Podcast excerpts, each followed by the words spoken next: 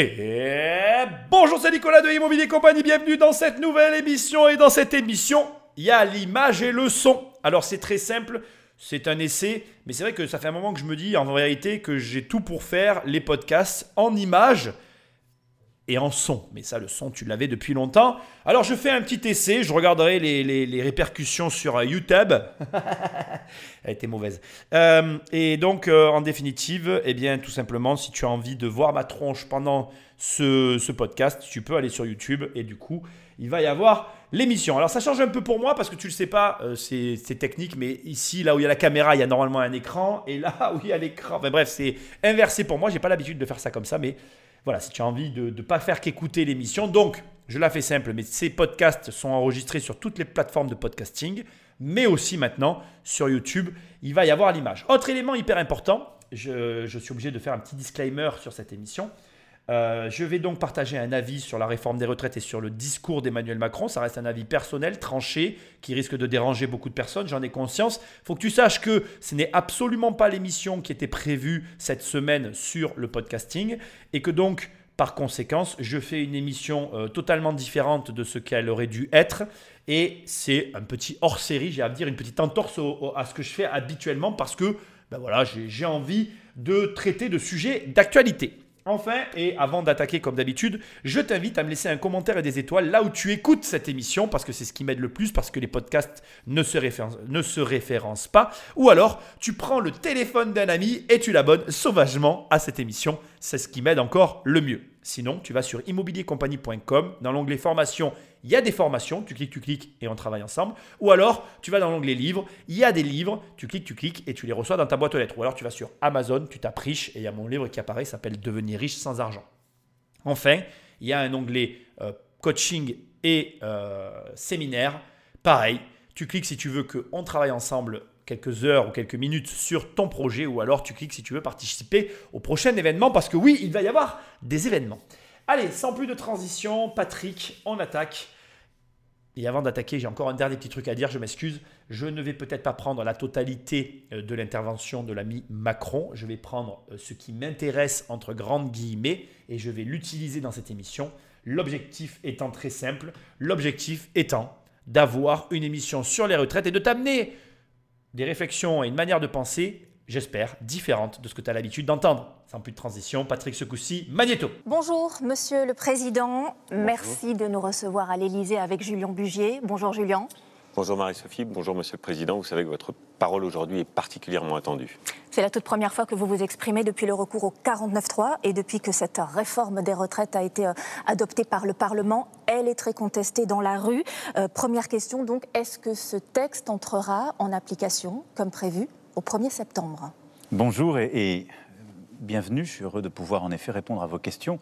Écoutez, ce texte, il va poursuivre son chemin démocratique. Il a été préparé par le gouvernement après des mois de concertation.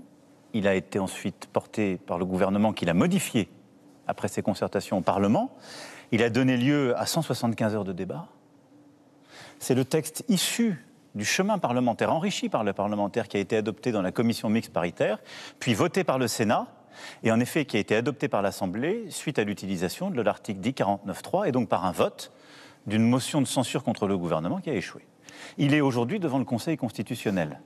Et donc, il faut maintenant attendre que le Conseil constitutionnel se prononce, et c'est à l'issue de sa décision que j'aurai à promulguer un texte, et donc qui permettra de faire évoluer les choses pour nous. Tenez-vous à cette date du 1er septembre Tenez-vous à cette date ah, Je pense que pour que les choses rentrent en place, à la fois pour que, d'ici à la fin de l'année, pour euh, près de 2 millions de nos compatriotes, 1 million 800 000 exactement, ils puissent avoir leur pension qui commence à être augmentée, environ 600 euros euh, par an en moyenne pour ces 1,8 million. Pour que, en effet, on commence à décaler l'âge légal de 3 mois par an, progressivement, et qu'on accélère l'augmentation du nombre de trimestres à travailler jusqu'à 43 ans à horizon 2027. Eh bien, il faut que ça rentre en vigueur d'ici à la fin de l'année. Mais maintenant, euh, au moment où je vous parle, il faut attendre la décision du Conseil. C'est un oui euh, de politique. Donc c'est une très longue phrase pour une question très courte. Est-ce que le, texte va rentrer en vigueur? Euh, bah, La réponse est oui pour moi, hein, définitivement, de, par la, je dirais, de par la, la manière dont il répond, il attend simplement que le cursus euh, se termine et il entend bien aller au bout de sa démarche. moi, je suis très... Euh, alors, je, suis obligé de dire ça ici. Je, clairement, pour ceux qui me connaîtraient éventuellement pas, si quelqu'un tombe sur cette vidéo, se demande qui je suis, il faut que tu saches que je n'aime pas les hommes politiques. Je ne vote plus, je l'assume complètement. Je ne veux plus donner une seule seconde de ma vie à ces gens-là. Mais il y a quand même une chose que, après, j'essaye de toujours être le plus neutre possible dans mes analyses. Quelque chose, quelque chose qu'on ne peut pas lui enlever. Ça fait quand même ça fait, ça fait longtemps que je vis en France. Parce que j'ai fait, fait mon enfance ici depuis que je suis jeune ici. Et s'il y a bien une chose que, je constate avec la succession des présidents avec laquelle j'ai pu vivre, et dont j'avais conscience, et dont j'avais une activité professionnelle, c'est que s'il y avait un truc, quand j'étais intéressé par la politique, que je reprochais aux hommes politiciens, c'était de ne rien faire. Et ici, s'il y a bien une chose, à mon sens, qui est difficile de reprocher à ce président-là, qu'on l'aime ou qu'on l'aime pas, c'est que lui fait des choses, qui s'attaquent à des vrais problèmes, et que là, indépendamment de tout le reste. C'est-à-dire que je vais bien évidemment complètement éluder la situation à laquelle on est confronté, à savoir le fait qu'il euh, y ait des gens qui ne soient pas d'accord avec la, réforme, il y ait des problématiques euh, diverses et variées par rapport à ce qu'il propose. Je ne rentre pas dans le vif du sujet. Ici, si on écoute juste ce qu'il vient de dire, si je prends juste la phrase que je viens de mettre en pause là, où il dit, si je veux augmenter les retraites de certains des retraités qui les 1,8 million qui vont être à la retraite dans les prochains mois, il faut que la réforme entre en vigueur en septembre. Moi, je fais partie euh, d'une famille dont les personnes avaient des retraites très petites. Pour info, euh, dans ma famille, il y avait euh, deux personnes, deux de mes grands-parents qui avaient moins de 1000 euros de retraite, environ 600 euros. Et pour information aussi, dans ma famille toujours, il va y avoir quelqu'un qui va avoir 700 euros de retraite. Si tu me connais, ma famille, elle est toute petite, elle se résume à une personne, donc tu sais très bien de qui je parle. Et pour moi, aujourd'hui, je suis désolé euh, de parler ainsi, mais si le système des retraites est perçu, de mon, de mon opinion, comme une arnaque, c'est parce que financièrement, l'argent que va donner un salarié à l'État, c'est-à-dire le montant qui va être donné à l'État, ne représente absolument pas l'argent qui va être reversé par l'État. Mais parce que le système est fait comme ça. C'est-à-dire que dès le départ, on le sait tous, c'est un système par répartition. Et le problème, c'est que les gens qui travaillent payent ceux qui sont à l'arrêt, non pas en fonction des salaires qui ont été perçus, non pas en fonction de tout un tas d'éléments, mais non en fonction simplement de euh, finalement un nombre de trimestres qui eux-mêmes, pour moi, de mon opinion, ne représentent rien. On est dans un monde financier, ce qui dérange un certain nombre de personnes, et on te donne des points pour avoir une retraite ça n'a aucun sens. Je veux dire, euh, on est sans doute le seul pays au monde qui proposant ça. Je sais qu'il y a toute une partie de la population qui adore ça. Mais si tu réfléchis une seconde financièrement et mathématiquement à ce concept, et c'est d'ailleurs ce que je reproche moi par contre finalement à l'ensemble des personnes qui manifestent, c'est qu'on manifeste contre une réforme alors que c'est un système, à mon sens, contre lequel on devrait manifester il y a un moment donné, moi je m'en fous de l'âge de la retraite. Ce qui ne me convient pas, c'est le mode d'attribution de, la retraite. Ça ne me convient pas. Et d'ailleurs, ce qui ne me convient pas aussi, et euh, pour être tout à fait franc avec toi, je n'ai pas écouté cette interview, cet échange, je ne sais quoi, je vais le découvrir avec toi. Ce qui ne me convient pas non plus, c'est que personne n'a l'air de jamais en parler dans ce pays. Là aussi, euh, j'en ai complètement marre finalement de la politique, et ça explique aussi pour moi, je vais même le dire, une des raisons qui font que j'ai complètement décidé d'arrêter la politique, c'est les retraites. Parce que quand j'entends qu'il y a soi-disant une gauche et une droite en France, mais qu'il n'y a aucune personne dans ce pays qui remet en cause le, système vérolé qui nous gouverne, je me dis que c'est une sombre blague. C'est-à-dire qu'il n'y a personne, quand tu as des présidentielles, qui s'assoit et qui te dit, OK, moi je vais vous sortir de ce système. Les seules propositions qu'on a, c'est de passer de la quatrième, non, on est en cinquième république, de passer de la cinquième à la sixième république, mais j'en ai rien à foutre en fait personnellement de la 5-6e ou je ne sais quelle république. Non, ça ne marche pas. Je ne dis pas que c'est mieux aux États-Unis, je ne dis pas que c'est mieux dans je ne sais quel pays, je ne dis pas que le communisme est mieux, puisque moi, ma famille, ma famille a quitté le communisme pour venir dans un pays autre. Bon, ils n'ont pas, ils, pas dû comprendre que la France était communiste, mais ça, c'est un autre problème.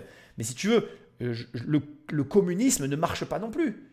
Et je, ne rêve pas d'un pays euh, extrêmement capitaliste, même si, je le reconnais, je suis un, libéral, euh, moi je suis pour la liberté financière des gens. Je considère que on devrait laisser l'argent aux gens et la liberté aux gens de faire ce qu'ils veulent avec leur argent. C'est mon opinion, ça n'engage que moi. Mais ici, ce que j'essaye de dire, c'est qu'on a tout le temps des hommes politiques qui veulent modifier, améliorer, c'est ce qu'on veut nous faire croire, éventuellement transformer, changer le système. Mais c'est ça, non, justement, ils veulent pas le changer. Non, euh, transformer ou améliorer le système, sauf que de mon opinion, il faudrait le changer le système. Voilà. Donc bon, il veut aller au bout, il veut aller au bout, mais on va en reparler. Je pense que dans l'émission, je vais avoir l'occasion d'en reparler. Euh, voilà, il y a des passages que je connais quand même, parce que j'ai pris certains passages qui m'intéressaient déjà de l'interview pour en faire des shorts. Il y a des passages que je connais, donc je sais que je vais te reparler de tout ça. Et euh, ce qui me dérange en tout cas ici, indépendamment de, tout ce qu'on peut avoir à dire sur le sujet, c'est que donc on a quelqu'un en face qui veut aller au bout et qui agit. Pour moi, je ne peux pas lui reprocher cette partie-là. Par contre, ce que je peux lui reprocher, c'est de ne pas écouter ce qu'on lui dit. Parce qu'effectivement, je pense qu'il y a des, personnes qui ont des choses à dire. Et je pense que soit la réforme des retraites telle qu'elle est présentée actuellement, elle est mal présentée, soit elle est mal comprise, soit il y a une dernière possibilité, la France vit dans un rêve.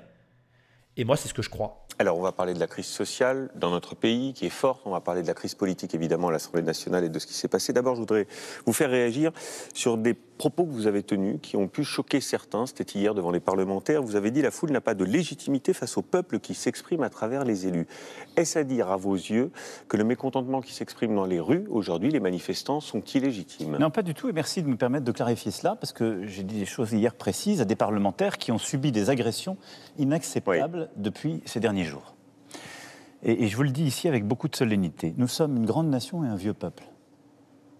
Il se dote de responsables qui euh, ont une légitimité politique, président de la République, des parlementaires, qui sont élus par lui. Il y a des légitimités qui existent. Les syndicats ont une légitimité. Quand ils défilent, qu'ils manifestent, ils sont en opposition à cette réforme. Je les respecte. Ils défendent leur point de vue. Et d'ailleurs, c'est protégé par la Constitution, le droit de manifester, de pétition. Il y a une légitimité. Et d'ailleurs, le gouvernement, comme le Parlement, a essayé de tenir compte de ces manifestations et d'intégrer une partie de ces colères. On y reviendra. Vous à côté de ça, non. À côté de ça, je vous le dis, dans le moment que vivent nos démocraties, quand des groupes utilisent l'extrême violence pour agresser des élus de la République, qu'ils soient parlementaires aujourd'hui ou maires, euh, malheureusement chaque semaine, quand ils utilisent la violence sans règle absolue, parce qu'ils ne sont pas contents de quelque chose, alors là, ça n'est plus la République. Mais là, vous... Or, la démocratie. Convenez, Monsieur le Président. C'est un ordre. Ce ne sont pas des propos qui sont à même d'apaiser. Ce Pardon, ce sont des propos qui clarifient. Ce sont des propos qui clarifient.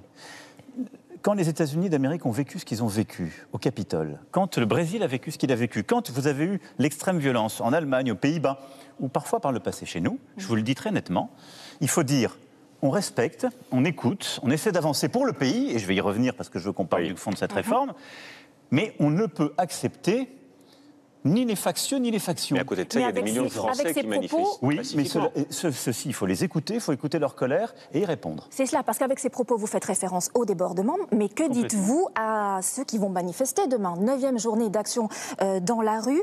C'est quoi? C'est pas la peine d'y aller? Il n'y a plus rien à négocier? Non, d'abord. C'est la fin de partie? Alors, je, voudrais essayer de, de dire d'abord ce que ce texte va faire et pourquoi on l'a fait. Je coupe ici parce que j'ai plein de choses à dire. Alors là, euh, je pense qu'il va partir sur l'explication du texte. Et moi, j'ai noté pas mal de trucs, donc j'ai des petites notes quand je fais mes, émissions. Et je vais essayer de suivre un petit peu tout ce qu'il a dit. Je suis face à euh, de, des propos tenus qui me font doucement rire et aussi euh, par rapport à un paradoxe. Euh, parce que euh, je pense que la comparaison avec d'autres pays est impossible de mon point de vue. Hein. Euh, et, ça reste un modeste point de vue pour plusieurs raisons, mais on va y venir. Premièrement, il dit quelque chose qui est vrai, il faut quand même qu'on le reconnaisse, on est un vieux peuple. Et, je pense que ça, c'est un, paramètre à prendre en compte parce que j'ai tendance à croire, peut-être peut à tort d'ailleurs, que les mentalités françaises, et, je le vois par rapport à moi-même, j'ai du mal à lutter contre la culture et l'éducation française. C'est quelque chose de très difficile. Tu vois, même, euh, je vais dire, je parlais de choses qui n'ont un peu rien à voir avec le sujet, mais tu vas comprendre où je veux en venir. Euh, je sens dans mes comportements que parfois, et là je parle de moi, mais parce que je, je, peux parler que de moi modestement, je ne pourrais jamais parler pour les autres, ça reste un, sentiment personnel.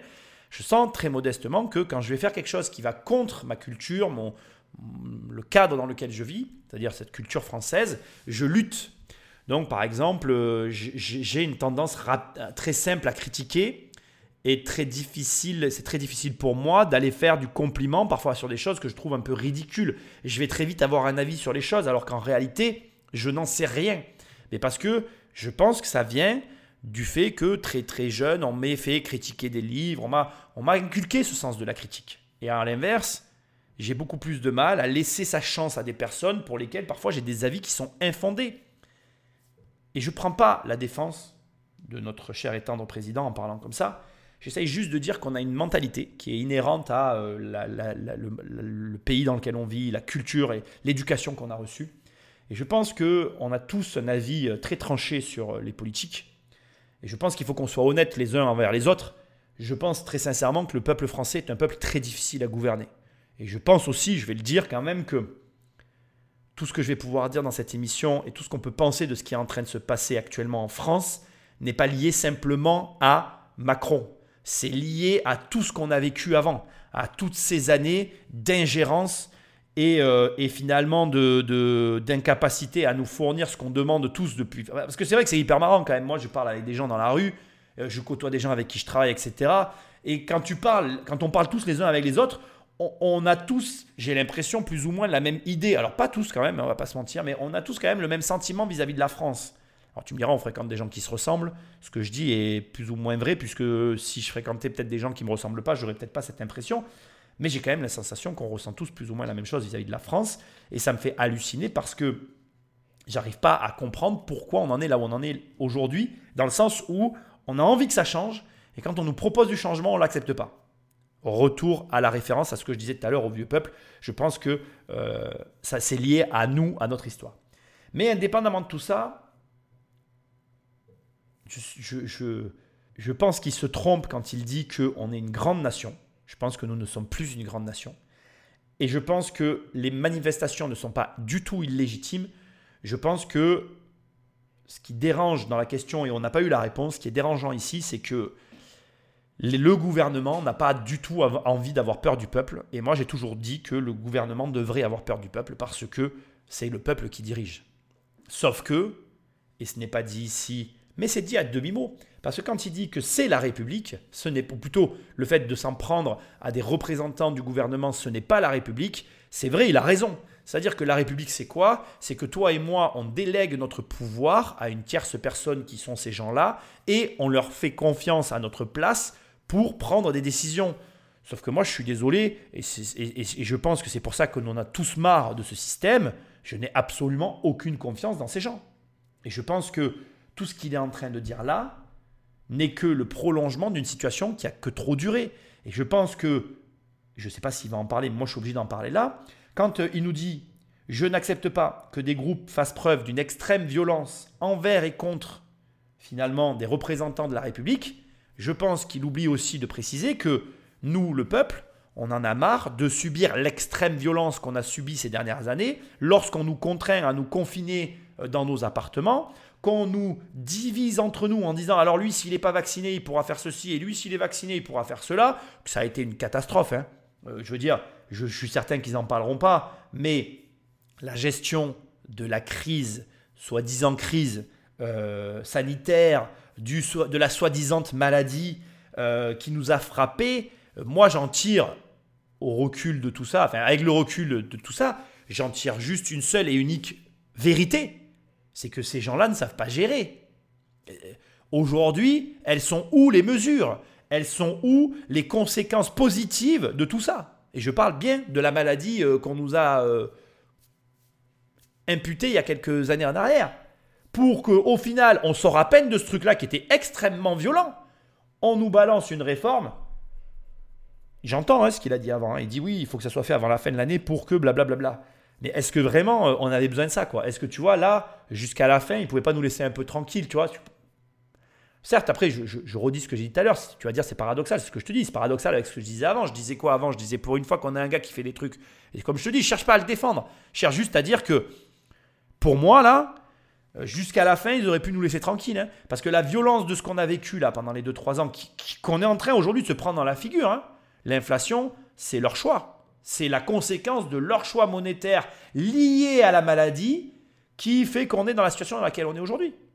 Les faillites, moi je subis des faillites actuellement et des liquidations judiciaires dans mon métier euh, au quotidien, c'est pour moi une conséquence de leur choix. Les augmentations de matériaux, les, complications qu'on vit tous au quotidien, c'est déjà c'est d'une violence extrême pour euh, le peuple. Qu'est-ce que tu es là à me parler de violence Je pense que simplement, indépendamment que ça, ça explose par rapport au sujet de la retraite, je pense que ça a réexplosé sur n'importe quel sujet. Je pense que là, on a quelqu'un qui, j'ai envie d'employer le mot égoïstement, mais je ne pense pas que ce soit quand même à ce point-là, je ne l'espère pas. Mais on a quelqu'un qui égoïstement dit ça n'est pas acceptable d'être aussi violent, mais qui n'a pas l'air de prendre en considération la violence qui a été euh, véhiculée par des choix imposés à une majorité écrasante. Alors oui, aujourd'hui, tu as peut-être peur, ça te convient peut-être pas, mais peut-être que tout ce que tu as fait durant ces dernières années, ça a convenu non plus à personne. Et quand j'entends les mots légitimité politique dans sa bouche, moi déjà, je, vote plus. Hein. Donc ta, légitimité, elle est toute relative. Ça fait des années que le peuple dit reconnaissez le vote blanc.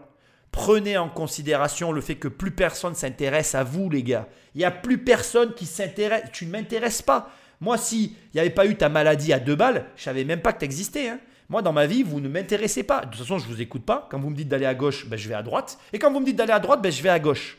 Et ça n'est pas. Je ne, suis pas gouverné par ce gouvernement. C'est-à-dire que je considère. Écoute bien ce que je vais te dire, c'est très important.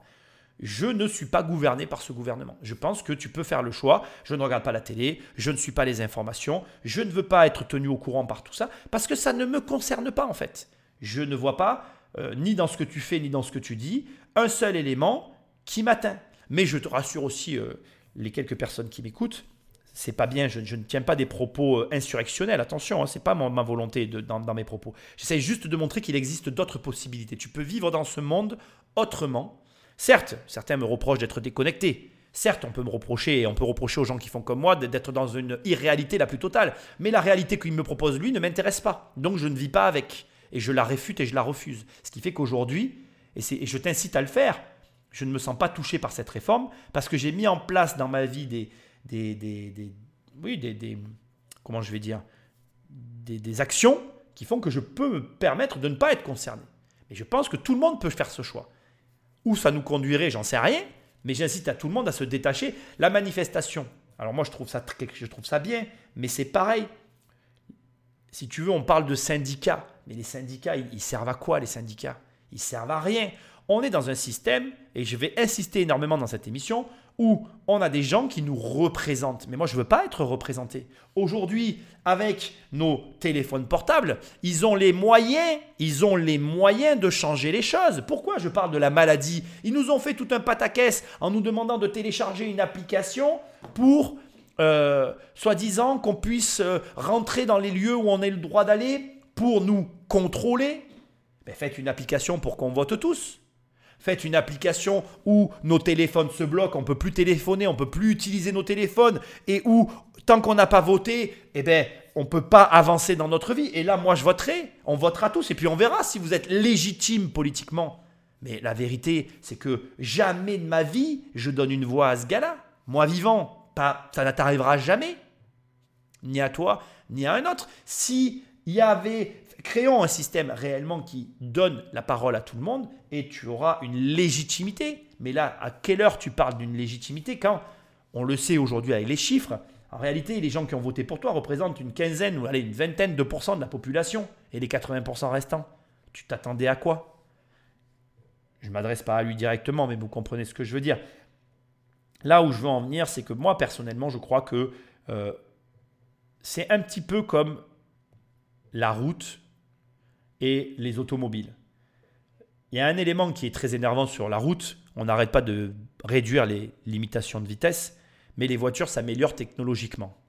C'est une hérésie. Si la technologie s'améliore, on devrait pouvoir rouler plus vite, puisque on s'est amélioré. C'est ça l'amélioration. Or, on va en arrière au niveau des vitesses sous couvert, soi-disant, euh, des morts sur la route, sauf que les morts sur la route, tu les ramèneras jamais à zéro. Zéro mort sur la route, ça n'existe pas en fait. Ça s'appelle une utopie et c'est euh, les personnes qui croient aux utopies. Au pire, ce sont des débiles. Au mieux, ce sont des menteurs et des arnaqueurs parce qu'ils ont un intérêt là derrière. Mais en dehors de ça, je ne peux pas croire qu'une personne intelligente puisse venir me parler d'une utopie. D'accord? Donc, c'est une hérésie finalement. Il y a un non-sens qui fait qu'on est tous d'accord, on s'accordera tous pour se dire quelle est la logique derrière une amélioration technologique et une restriction euh, réglementaire? Il n'y a aucune logique. Et d'autant qu'il y aurait euh, des possibilités plus intelligentes pour gérer ça. Bref, où je veux en venir du coup, c'est que il y a eu un changement qui s'est opéré. Et comme on ne s'adapte pas à ce changement, ça a des conséquences catastrophiques sur les personnes. C'est pareil avec l'école.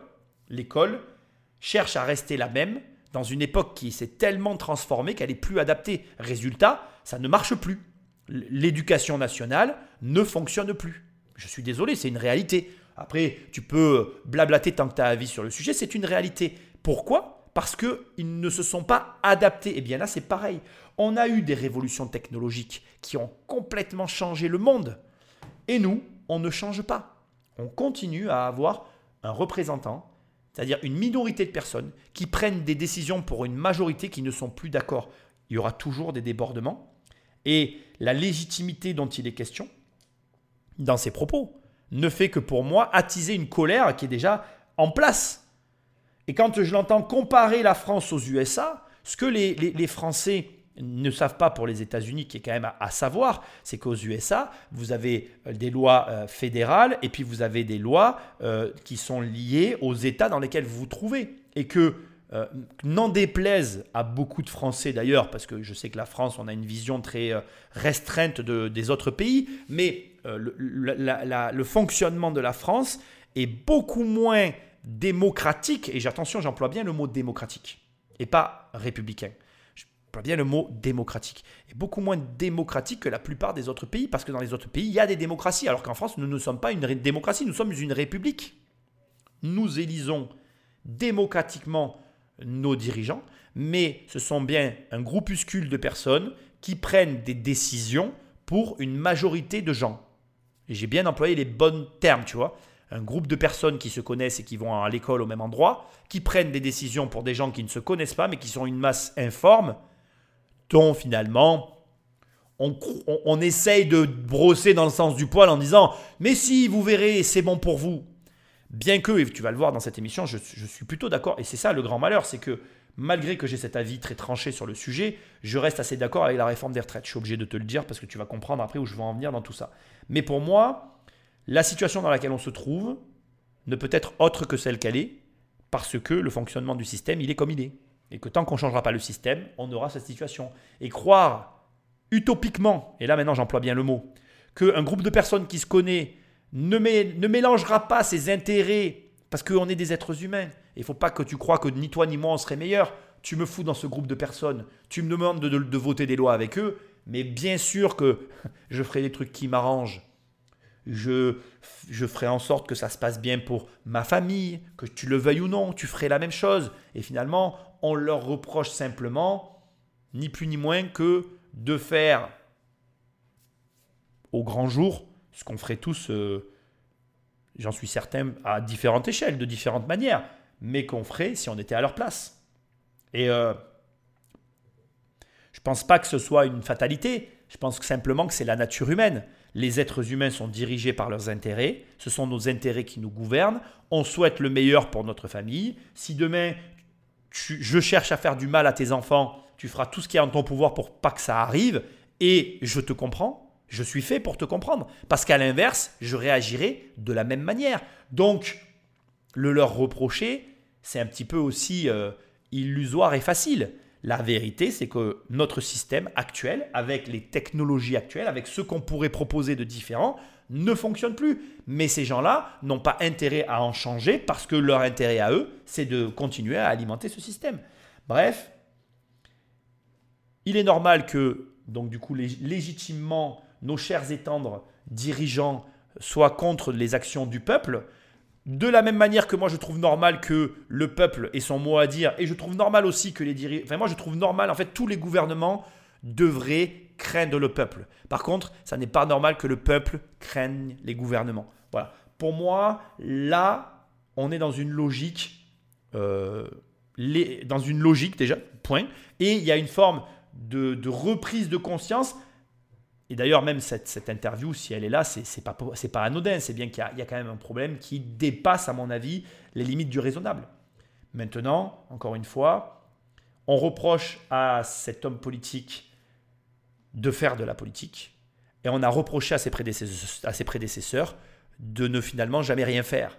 Et je crois qu'à un moment donné, la France elle a besoin de vraies réformes violentes, malheureusement. Et je pense que ça ne pourra pas se passer autrement, quoi qu'on nous propose. On ne tolérera aucun débordement. On fera en sorte qu'une vie la plus normale possible puisse reprendre face à ceux qui bloquent à quelques-uns l'activité. Et après, c'est aussi à nous, à moi, l'exécutif, d'essayer d'entendre la colère légitime qui n'est pas la violence, encore une fois, mais qui s'est exprimée au moment de ces contestations. Alors ces contestations, d'abord, je veux ici rappeler qu'à chaque réforme des retraites, nous les avons, et parfois en nombre bien supérieur. Et euh, dans quelle situation serions-nous si en 1993, en 2003, en 2010, pour ne citer que quelques-uns des exemples des réformes précédentes, ou en 2013, mes prédécesseurs s'étaient arrêtés devant ces contestations en disant je ne fais pas la réforme On serait dans une situation encore plus critique. Donc, c'est pour ça que je vous dis, il faut le faire. Maintenant, dans cette colère et ces voix, qu'est-ce qui s'est exprimé? D'abord un sentiment d'injustice, et moi que j'entends. Vous l'avez un peu évoqué en parlant des entreprises tout à l'heure. Ce sentiment d'injustice, c'est de dire au fond, c'est toujours nous qui bossons, à qui on demande des efforts. Et c'est vrai qu'on demande cette réforme, il ne faut pas se tromper, on demande à nos compatriotes. C'est nous qui allons travailler deux ans de plus. On leur demande des efforts pour pouvoir financer la protection et la préparation de l'avenir. Bon. Et donc il faut entendre ce besoin de justice. Moi, je l'entends, à au moins deux égards. Quand on voit des entreprises qu'on a aidées et on continuera cette politique pour l'entrepreneuriat, pour l'attractivité, parce que ça permet de réindustrialiser le pays, de nous rendre plus forts. Mais il y a quand même un peu un cynisme à l'œuvre. Quand on a des grandes entreprises qui font des revenus tellement exceptionnels qu'ils en arrivent à utiliser cet argent pour racheter leurs propres actions, là, je vais demander au gouvernement de pouvoir travailler à une contribution exceptionnelle pour que cet argent, quand il y a des profits exceptionnels d'entreprises qui sont prêtes à racheter leurs propres actions, que leurs travailleurs puissent en profiter. Donc c'est une taxe sur les super profits Non, parce que cette taxation des super profits, nous l'avons déjà fait pour les énergéticiens. C'est ce qu'on a construit au niveau européen. C'est ce qui nous permet d'ailleurs de financer le bouclier face à l'augmentation de l'énergie.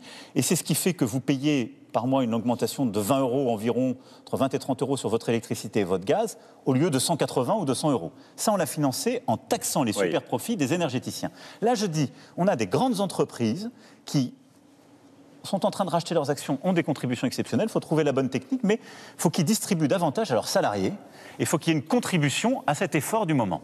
La deuxième chose, c'est qu'aussi beaucoup de travailleurs disent, vous nous demandez des efforts, il y a des gens qui travaillent jamais, ils ont quasiment la même vie. Eux, ils vont jamais travailler, ils auront le minimum vieillesse. C'est pour ça qu'il faut très vite engager pour aller chercher toutes celles et ceux qui sont au RSA et les aider à revenir vers l'emploi. Les aider et les responsabiliser. Et ça, ce sera dans les réformes les plus importantes à venir, c'est-à-dire droits et devoirs renforcés pour les bénéficiaires du RSA, mieux les former, les accompagner, régler parfois les problèmes de logement, de garde d'enfants, de transport, mais faire revenir à l'emploi des gens aujourd'hui qui n'y sont pas, parfois depuis des années ou des dizaines d'années, au moment même où on a des besoins. C'est ce que vous avancez aujourd'hui pour remettre de l'apaisement, pour apaiser Ça, c'est c'est des chantiers que je veux qu'on ouvre parce qu'il y a un besoin de justice. Bon, ici, il commence par la contestation récurrente qui est une réalité, on ne peut pas le nier, et qui doit aussi nous renvoyer à la fois à un comportement qui, qui est le nôtre, hein, parce que je pense qu'on est des contestataires en France, ça c'est une réalité avec laquelle je n'ai pas d'objection particulièrement de remarques à faire, mais aussi avec un élément que je trouve intéressant, qui est le suivant, à savoir, est-ce que dès le départ on nous aurait pas menti? Est-ce que finalement, quand Mitterrand se fait élire, parce que tout à l'heure j'ai pas vraiment creusé, mais quand Mitterrand se fait élire sous la motion de je vais faire mettre la retraite à 60 ans, c'est une énorme avancée euh, sociologique, ça doit se dire, je pense. Bref, tu m'as compris. Est-ce que finalement, dès cet instant-là, on ne serait pas rentré dans une espèce d'illusion à tous vouloir croire que la retraite c'était à 60 ans parce que ça nous plaisait bien au fond, alors qu'il n'y a vraiment pas de sujet en réalité, puisque ça a été une période, on va dire, euh, transitoire que de dire que la retraite, euh, finalement, c'est 65 ans, puis c'est tout, quoi. Parce qu'avant Mitterrand, c'était 65 ans, Et après Macron, ce sera à nouveau 65 ans. Donc peut-être que la parenthèse des 60 ans n'aura été que la seule et unique parenthèse, entre guillemets, qui aura permis cet état de fait. Tant mieux pour ceux qui en auront profité, tant pis pour ceux qui seront passés à côté. C'est l'une des nombreuses injustices de ce monde. Et somme toute, ben, voilà, encore une fois, soyons heureux pour ceux qui ont réussi à choper euh, euh, cet avantage quand il était euh, en vigueur. D'ailleurs, il parle d'injustice parce que lui-même dit, et il a raison de le dire, c'est toujours ceux qui bossent qui portent le poids de ces choix. Et c'est vrai que moi, je le dis très souvent, en France, on, parle tout le temps de liberté, d'égalité, de justice, de, comment dirais-je, de fraternité aussi, en reprenant les, trois grands mots de la France, enfin les trois, le, symbole de la France, égalité, fraternité, euh, égalité, liberté, fraternité. Et c'est ce qu'on nous met tout le temps en avant, mais je trouve que la justice financière, sociale, c'est pas quelque chose qui est euh, très très défendu dans notre pays. Surtout la justice, la justice financière qui est quasiment inexistante. Et du coup, je trouve très dommage que je trouve très dommage qu'on n'en parle pas et qu'on ne le prenne pas en considération parce que comme il dit, c'est une injustice, mais c'est pas la première, c'est pas la dernière, on va devoir vivre avec.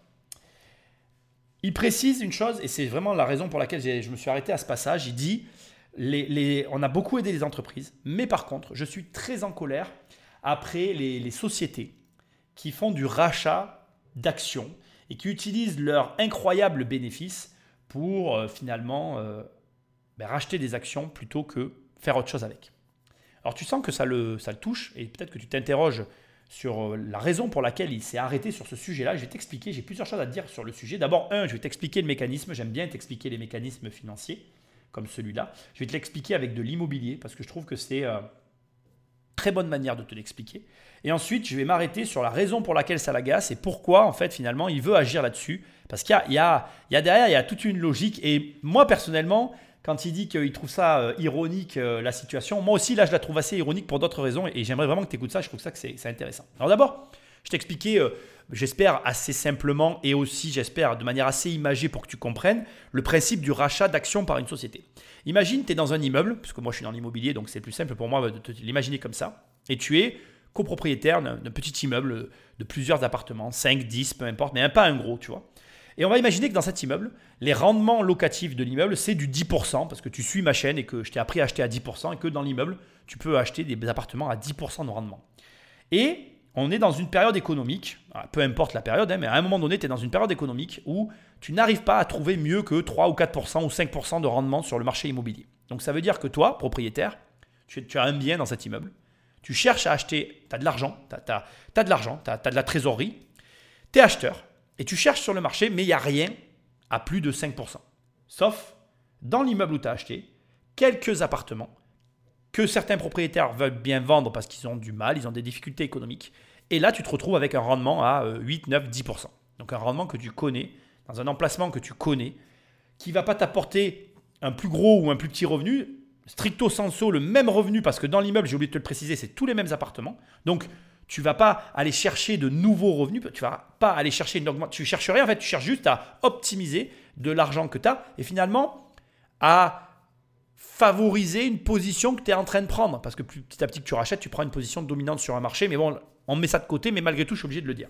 OK? Et en faisant ça, ben, tu joues la sécurité et surtout tu n'apportes aucune plus-value d'aucune sorte ni à la société, puisque tu restes au même endroit. Tu vas pas créer de la valeur, puisque tu vas utiliser des ressources que tu as déjà. Bref, tout se passe dans un endroit que tu connais. Et ça, dans le mécanisme psychologique, si tu comprends de quoi je parle, tu comprends ce dont il est en train de parler. Maintenant, qu'est-ce qu'il dénonce? Qu'est-ce qui l'agace dans cette situation? Ce qui l'agace, c'est que le propriétaire qui achète, comme je te l'ai dit, dans la société, dans, l'immeuble dans lequel il a déjà son bien, comme je te dis, comme je l'ai dit à la fin, il ne crée rien en fait. Il va pas aller faire travailler un autre artisan. Il va pas aller euh, chercher de nouvelles ressources. Il va pas devoir peut-être sous-traiter de nouvelles tâches puisqu'il a déjà tout qui est déjà existant pour finalement le, le bien qu'il possède déjà dans le bâtiment. Donc en gros, on est juste dans la continuité de quelque chose qu'on a fait déjà. On n'est ni dans la création, ni dans l'optimisation, ni dans l'élargissement d'un chiffre d'affaires ou d'une activité quelle qu'elle soit. Donc ça veut dire quoi pour un État? Ça veut dire que c'est pas du gain en fait. À quel moment le président, sur la situation que j'évoque, il aurait gagné de l'argent. Il aurait gagné de l'argent si le propriétaire avait par exemple acheté un bien dans une autre région où il aurait dû prendre de nouveaux artisans et de nouveaux prestataires et où il aurait démultiplié ses factures et donc démultiplié ses impôts. C'est dans cette configuration-là que l'État gagne de l'argent. Dans une configuration d'optimisation et d'avantage tirer profit d'une situation qu'on possède déjà, il n'y a rien qui est créé en fait. Et ça le gêne.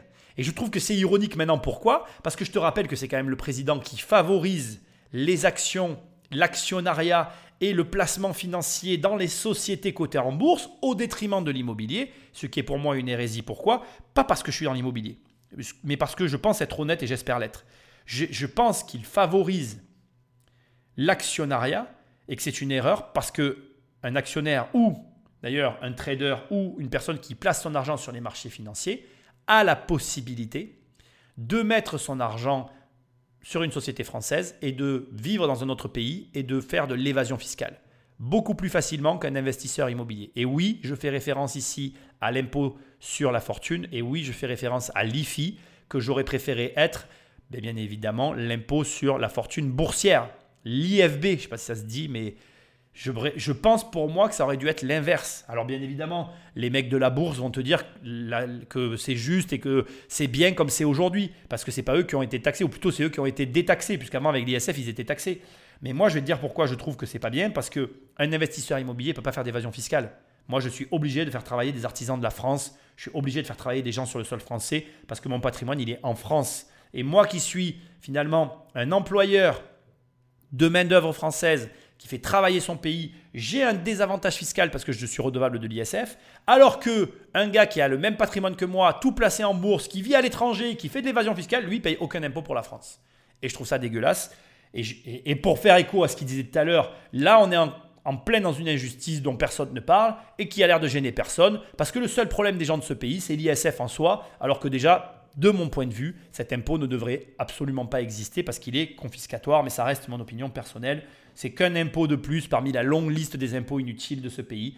Au demeurant, je trouve assez ironique et drôle, donc tu comprendras maintenant ma remarque du départ, qu'il soit ici à se plaindre, que finalement un mécanisme qu'il a lui-même avantagé se retourne contre lui, là où il aimerait, au bout du compte, qu'est-ce qu'il voudrait en fait? Ben, Il voudrait que les sociétés qui utilisent leur cash pour se recapitaliser, finalement, elles prennent cet argent pour racheter des filiales, grossir et, au bout du compte, ben, euh, faire profiter l'État de nouvelles main-d'œuvre, de nouvelles branches qui seraient développées. Sauf que, ben, bien évidemment, comme ça a été allégé fiscalement, la société, elle a, plus d'avantages à faire ça. Et même les actionnaires ont intérêt à favoriser cette démarche. Et il se retrouve pris à son propre piège, là. C'est marrant parce qu'il ne le dit pas. Il dit juste ce qui lui plaît pas. Mais c'est peut-être ses choix aussi qui vont pas. Donc, au bout du compte, Qu'est-ce que ça signifie aussi Je veux quand même te le dire. L'avantage pour l'actionnaire, si tu as par exemple euh, une société qui a, je te dis une bêtise, mais 100 000 euros sur ses comptes et qu'il y a 10 000, euh, je ne vais pas te dire de bêtises, mais je pense que c'est ça, 100 000 euros sur les comptes,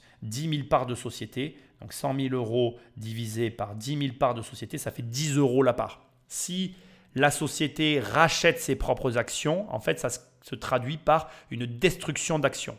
Donc si par exemple, je te dis une connerie, mais il rachète 10%, eh bien la part détenue par l'actionnaire, elle passe de 10 euros à 11 euros. C'est un exemple, hein. les, chiffres sont faux, mais tu m'as compris.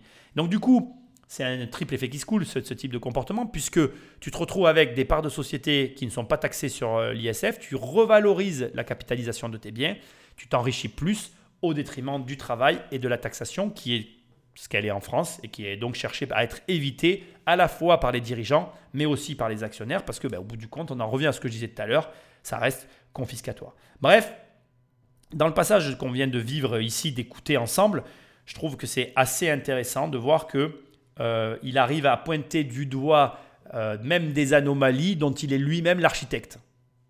Drôle comme situation.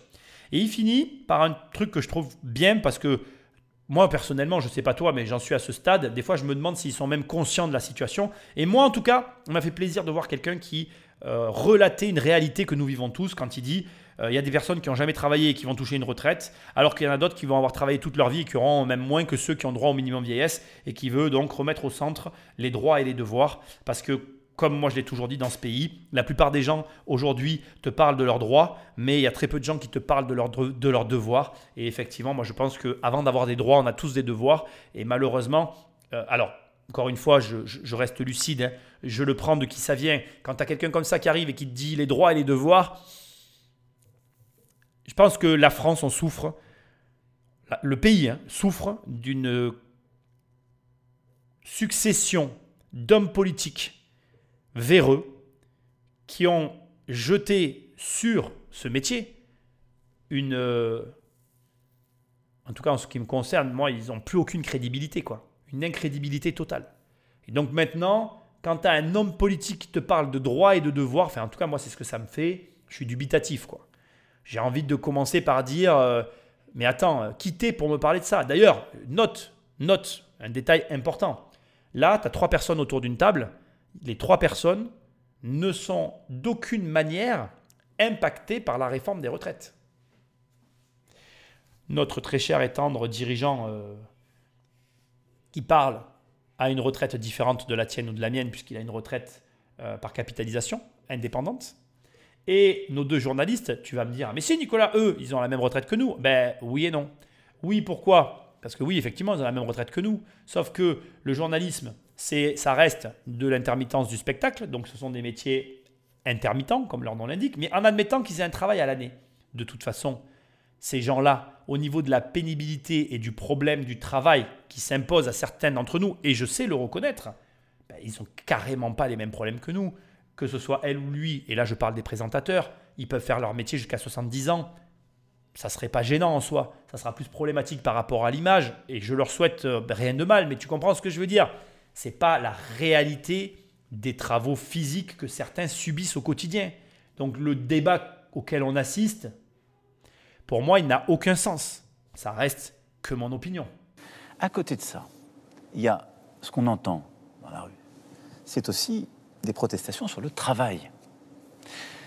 Beaucoup de gens, à juste titre, j'ai écouté dans l'agroalimentaire euh, en Bretagne, mmh dans certains métiers encore postés, euh, dans l'industrie, euh, dans le centre de, euh, de la France, les métiers aussi du soin, les éboueurs, les égoutiers. Bon, ces métiers difficiles. Ils disent à 60 ans, on a le dos cassé, on est épuisé. C'est vrai.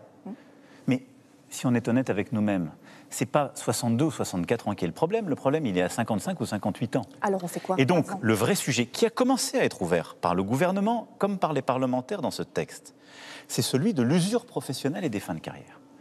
Bah, celui-ci, on doit très concrètement le prendre à bras le corps. Parce que si on veut donner une réponse à cette colère légitime et une réponse efficace, moi je souhaite, il faut attendre quelques jours, quelques semaines, mais qu'on réengage avec les partenaires sociaux sur des sujets très concrets. L'usure professionnelle. Mmh. La reconversion de fin de carrière. Il y a beaucoup de métiers où, au fond, passer 50 ans, on doit reconvertir. Pourquoi avoir attendu si longtemps pour euh, mettre sur la table ces propositions On a commencé à le faire. Et d'ailleurs, les assises du travail n'ont pas attendu la réforme des retraites. Et beaucoup de choses qu'on a fait sur les carrières professionnelles se sont faites durant le premier quinquennat. Mais il faut continuer. Quand la colère s'exprime, il faut aussi l'entendre et accélérer. Donc, l'usure professionnelle. Donc, il faut que la colère s'exprime pour non, vous fassiez des propositions supplémentaires. Je suis en train de vous dire qu'on a commencé à faire les choses. Si j'étais là à vous dire on a tout bien fait, vous me diriez vous êtes un drôle de type. vous n'entendez pas qu'il y a des gens qui protestent. Et ça veut dire par là que quand ça s'exprime, c'est là aussi où une démocratie elle doit entendre la colère légitime qui s'exprime dans un cadre républicain et y apporter une réponse. Et donc, je dis juste, ces réponses qu'on a commencé à apporter, elles ne sont pas suffisamment fortes et tangibles, et donc on doit aller beaucoup plus loin. L'usure professionnelle, les fins de carrière, les reconversions. La deuxième chose, c'est la progression de la carrière. Beaucoup de gens qui manifestent disent, il y en a qui bossent pas. Ce que je dis, il faut y répondre par la loi travail et le système de droits et devoirs, de formation et d'accompagnement des bénéficiaires du RSA. Mais ils nous disent aussi, au fond, le travail ne paye pas assez. Alors là aussi, je vais vous dire, on a fait beaucoup de choses. On a fait, en 2019, la prime d'activité augmentée de 100 euros au niveau du SMIC. Jamais les SMICards n'ont autant eu leur pouvoir d'achat augmenté euh, depuis des décennies. On a augmenté ces 18 derniers mois le SMIC en France de 9,5%, plus que l'inflation. Néanmoins, il faut entendre ce que nous disent nos compatriotes qui manifestent sur ce sujet, qui n'est pas celui des retraites, mais du travail qui doit payer. Premièrement, moi je souhaite qu'on engage avec les partenaires sociaux, dès qu'ils seront prêts à le faire, là ils vont continuer demain de s'opposer, mais je les invite à se réengager très vite avec nous, pour qu'on ait dans toutes les branches qui sont en dessous du minimum légal pour leur salaire minimum. Parce que vous avez des tas de branches qui en fait continuent à payer les gens en dessous du SMIC légal. Mmh. Là, vous nous parlez des partenaires sociaux. Avec quels partenaires politiques vous allez avancer sur ces sujets La main est tendue, toutes celles et ceux qui sont prêts à avancer sur ces sujets concrets pour nos compatriotes. Et donc, je leur dis, allons travailler pour maintenant très vite trouver une réponse dans tous ces métiers qui sont insuffisamment payés, qui sont souvent les métiers de première et deuxième ligne dont on a eu besoin pendant la période Covid, et qui continuent à avoir des salaires minimums dans leur branche qui sont inférieurs au minimum légal. Et on doit accélérer, enclencher les choses. Deuxième élément, on doit travailler les carrières. Ce n'est pas une loi qui changera les carrières, parce qu'on n'est pas une économie administrée. Mais il faut remettre sur le terrain le dialogue social pour que les carrières permettent de mieux gagner sa vie. Vous savez, on est l'un des pays où le salaire minimum est le plus élevé en Europe. Mais le salaire médian, c'est-à-dire le salaire en dessous duquel il y a la moitié des gens, au-dessus duquel il y a l'autre moitié des travailleurs, c'est l'un des plus proches du salaire minimum en Europe. Ce qui fait que les carrières sont écrasées dans notre pays. Et c'est un peu désespérant pour beaucoup de nos compatriotes. Alors, on a trouvé des réponses. On a euh, enlevé, comme vous le savez, euh, des cotisations sociales, et les impôts sur les heures supplémentaires. On essaie Mais il faut qu'on travaille les carrières dans notre pays pour permettre de se dire 45, 50, 55 ans, bah, je vais voir un progrès. Soit je pourrais changer de secteur et avoir un métier qui ne me casse plus le dos et prendre en compte mes mesures, soit au moins je serai mieux payé, j'aurai des tâches qui reconnaissent mieux les, choses. Ça, c'est du dialogue social et c'est indispensable. Bon, alors, je vais, euh, j'ai pris comme d'habitude, je suis mes notes, tu, tu m'en veux pas. On va commencer par l'usure professionnelle qui fait écho à ce que je disais euh, il y a un instant. C'est marrant d'ailleurs que ça s'enchaîne comme ça, c'est rigolo. Donc bon, euh, lui il dit que le problème c'est la carrière, que finalement si tu avais une carrière dans ta boîte, eh ben, tu évoluerais et grâce à ça, ben, tu ne ferais plus le métier pénible, etc. Moi, personnellement, pour moi, c'est plus une question d'argent. Parce que les gens, de manière d'ailleurs tout à fait, euh, euh, comment je dirais, dépendante ou plutôt interdépendante des profils de chacun d'entre nous, il y en a certains qui, au bout de quelques années, aimeraient changer de métier, etc. Et qu'en définitive, c'est plus les engagements financiers de chacun et leur situation financière qui conditionnent pour beaucoup leur choix de vie. Quand quelqu'un a un crédit d'une maison, qu'il est engagé du coup, et qu'il aime plus son travail, bah, tu comprends très bien, et, je, attention, je ne suis pas meilleur, je suis pareil, comprends très bien que tu peux pas quitter ton taf, il faut payer tes traites, tu vois. Donc il y a, y a... Je suis un peu embêté avec l'argumentaire de la carrière, mais que je comprends aussi, mais que j'explique différemment. Ou là, bizarrement, je vais faire écho au début de l'émission, je pense que c'est aussi culturel. En France, euh, si tu es plombier, tu pourras jamais être banquier. Ce qui est une hérésie, hein, parce que je crois vraiment que euh, malheureusement, c'est souvent les gens qui ont le moins d'expérience dans un domaine, mais qui l'ont vécu ou perçu, euh, d'ailleurs totalement différemment des professionnels du domaine en question, qui ont la capacité d'apporter le plus d'innovation et à mon humble avis aussi de force de travail, aussi bizarre que ça puisse paraître, dans ces activités-là. Je ne suis pas en train de dire que je veux que les plombiers deviennent banquiers, c'est pas ce que je sous-entends. Ce que je veux dire, c'est que dans notre pays, et c'est une réalité à laquelle on est tous confrontés, quand tu t'es engouffré, appelle ça comme tu as envie, quand tu es sur un rail ou sur une voie euh, d'une euh, profession, eh bien malheureusement, tu vas avoir énormément de mal pour passer à une autre profession. Alors c'est n'est pas une complète réalité. Je connais bien évidemment des gens qui ont la capacité de changer de métier. Il y a des personnes qui arrivent à le faire, mais c'est quand même une minorité. Là où dans d'autres pays, on va dire que les mentalités sont plus ouvertes et qu'on arrive à mieux circuler. Ça, tu vois, c'est marrant parce que c'est pas évoqué du tout. Et je trouve ça triste qu'on n'en parle pas. Pour moi, c'est de l'éducation. Et pour moi, c'est quelque chose que on devrait enseigner l'ouverture d'esprit. Enfin, enseigner l'ouverture d'esprit, tu vas me dire, c'est pas évident, mais c'est pourtant ce que je pense. On devrait en tout cas éveiller nos enfants à une forme d'ouverture pour leur montrer que, euh, voilà, euh, oui, euh, tu, tu, peux peut-être être plus ouvert d'esprit sur certains sujets. Et c'est marrant parce que je te donne un avis très personnel sur notre situation française. On va nous parler d'ouverture d'esprit sur des sujets où il n'y a pas matière à aborder le thème, je suis désolé de parler de ça, mais c'est ce que je pense, tu vois. Quand je vois que on nous parle d'ouverture d'esprit sur la sexualité à des enfants, que entre toi et moi, mais alors c'est le dernier truc qui m'intéresse. Pourquoi on nous parle pas, on parle pas à nos enfants d'ouverture professionnelle, de professionnalisme, de la capacité à être sérieux au bon moment? Moi, quand j'étais enfant, j'avais des cours de civisme. Je ne sais pour quelle raison ça a disparu. C'est quelque chose qui, je pense, manque profondément, mais ça reste qu'un avis personnel. Alors, ce qui m'a hyper euh, fait sourire dans le débat qui vient d'être mené, enfin, le débat, c'est pas du tout un débat, dans les propos qui viennent d'être tenus, c'est quand il a dit euh, il faudra que ce soit fait par voie démocratique dans un cadre républicain. Comme je l'ai dit dans l'émission, je ne vais pas le répéter, c'est là que tu vois que le système est bâti de cette manière. Ils sont d'accord que démocratiquement on s'explique dans la mesure où ça reste dans un cadre des républicain. Cette phrase, elle veut dire quoi? Elle veut dire, tu as le droit de me donner ton avis dans la mesure où c'est moi qui décide à la fin. Je continue, je persiste et je signe. Tant que cette minorité décidera pour notre majorité, ça ne marchera jamais. Soit ils acceptent de transiger sur le fonctionnement général, soit je pense que, et j'espère me tromper, mais de président en président, la situation ne va faire que s'aggraver. Je pense que euh, Macron, c'est lui, ça pourrait être un autre. J'ai toujours dit qu'ils étaient interchangeables, mais c'est ce que je pense. Mais je pense que Macron n'est que euh, le, comment je dirais, une, comment dirais-je, n'est qu'une personne avant une autre qui va connaître de plus en plus de phénomènes comme on est en train de les vivre là, c'est-à-dire des manifestations, des contestations, de l'énervement, parce que d'abord, je dirais que éducativement, la population, elle a été, euh, elle a été euh, oui, euh, divisée en deux, mais volontairement, c'est-à-dire qu'il y a une forme de polarisation des idées en faisant une forme de ségrégation, le mot n'est pas du tout adapté, tu m'en excuses, en, en finalement en, essayant de créer de manière imaginaire une distinction entre ceux qui ont de l'argent et ceux qui n'ont pas d'argent, sachant qu'encore une fois, comme ça a été dit euh, dans, ce passage, la France est le pays le plus imposé au monde. Il n'y a pas de différence entre ceux qui ont de l'argent et ceux qui n'en ont pas. Tout le monde souffre dans ce pays. Je pense qu'il n'y a pas d'inégalité de souffrance. Et ce n'est pas une question de retraite, c'est une question de la manière dont ça se passe. Voilà. Et je pense que là, la phrase il faut que démocratiquement on s'exprime dans un cadre républicain, elle est très représentative de ce qui nous détruit. Voilà, c'est ce que je veux dire. Et je pense que si on arrêtait de se tirer à boulet rouge les uns sur les autres et qu'on comprenait que euh, ce n'est pas un problème de riches et de pauvres en fait, c'est juste un problème finalement de, de euh, la manière dont on est dirigé. Tu ne peux pas demander à si peu de gens de décider pour autant de personnes. Ça ne peut plus marcher. Voilà, je pense, moi c'est ce que je crois en tout cas. Et après, tu vois, c'est très paradoxal parce qu'il dit la formation, l'accompagnement, le travail ne paye pas assez et on a quand même augmenté le SMIC de 9,5%, mais il faudrait que tu baisses les impôts de euh, encore 20%. Et je pense qu'il n'y arrive pas.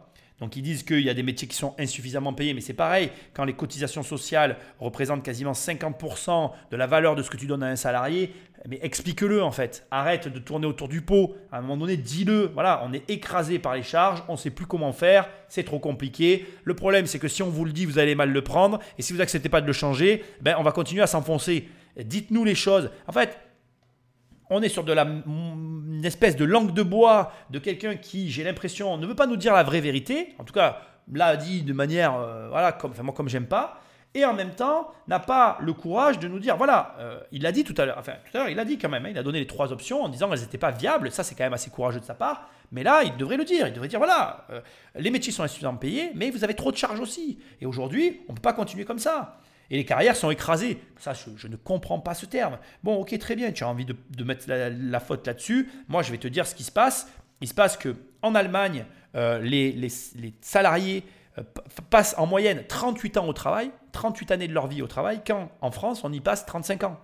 En Allemagne, en moyenne, les gens passent, alors je ne veux pas te dire de bêtises, je l'ai noté, parce que moi je note un peu des trucs un peu partout, je l'ai noté là et là, je ne veux pas dire de conneries sur les, horaires, ça va arriver. Voilà, euh, les heures effectives passées euh, sur une année. Voilà, je vais te donner donc les heures effectives passées. Là, ça comprend tous les avantages que tu peux avoir. En France, on a les RTT, tout ce machin là que je connais pas, mais bon, tant mieux pour eux. Mais voilà, les heures effectives en France, c'est 1680 heures par an. En Allemagne, c'est 1830 heures par an. Je veux dire, l'écart est colossal, quoi. Sachant qu'en France, ça a diminué au fil des années. Euh, voilà, en 1980, euh, en 99, pardon, en 1999, on passait 1955 heures euh, au travail et on est passé à 1680. Je veux dire, c'est un délire. C'est un délire. Tu peux pas. Donc la France, la France, c'est quoi? La France, c'est travailler moins pour gagner plus et s'endetter plus. C'est ça la France. Ça n'est ni plus ni moins que ces trois phrases. On a gardé les, mots de Sarkozy, on a rajouté deux, trois trucs et on a cru, on a cru utopiquement que ça allait marcher. Alors, ça veut dire quoi? Ça veut dire que, en gros, hein, Aujourd'hui, notre, notre endettement, il est de 115% du PIB, là où l'Allemagne est endettée à 68%. Et donc, euh, on s'endette, on s'endette. Alors moi, là aussi, je ne vais pas remettre la faute sur nous, parce que ça n'est pas nos décisions. Ça fait écho à ce qu'il disait tout à l'heure. Dans le cadre républicain, ce sont leurs décisions, sauf que leurs décisions nous impactent. Et nous, on s'endette, on s'endette, on s'endette, on s'endette. Le pays est extrêmement endetté, avec un temps travaillé qui est extrêmement bas, et, comme si ça ne suffisait pas, on veut gagner autant que tous les autres. Il y a un moment donné, il va falloir que ça s'arrête. Alors, la partie endettement, elle incombe à nos dirigeants. Et c'est de leur fait. C'est à eux, à un moment donné, bah, d'arrêter cette politique qui est une politique à la limite de la terre brûlée. On s'auto-détruit à cause de leur choix. Et à un moment donné, c'est nos enfants qui vont payer. Ne croyez pas que... Alors, c'est un terme que j'aime pas parce que je veux quand même préciser maintenant ici, il faut que j'en parle. Un État qui s'endette, ça n'est pas, techniquement parlant, du fait de, sa population de le payer, même si ça le sous-entend. Je m'explique. Les États s'endettent et une fois qu'ils sont endettés, c'est normal. La dette, elle est supportée par l'État et plus l'État est endetté, plus ça signifie que l'État, normalement, propose des services et va offrir un cadre à sa population en cohérence avec l'argent qu'il a emprunté. Et il faut comprendre une chose qui est très importante, un État n'a pas vocation à gagner de l'argent. C'est-à-dire que c'est d'ailleurs un paradoxe qui est intéressant.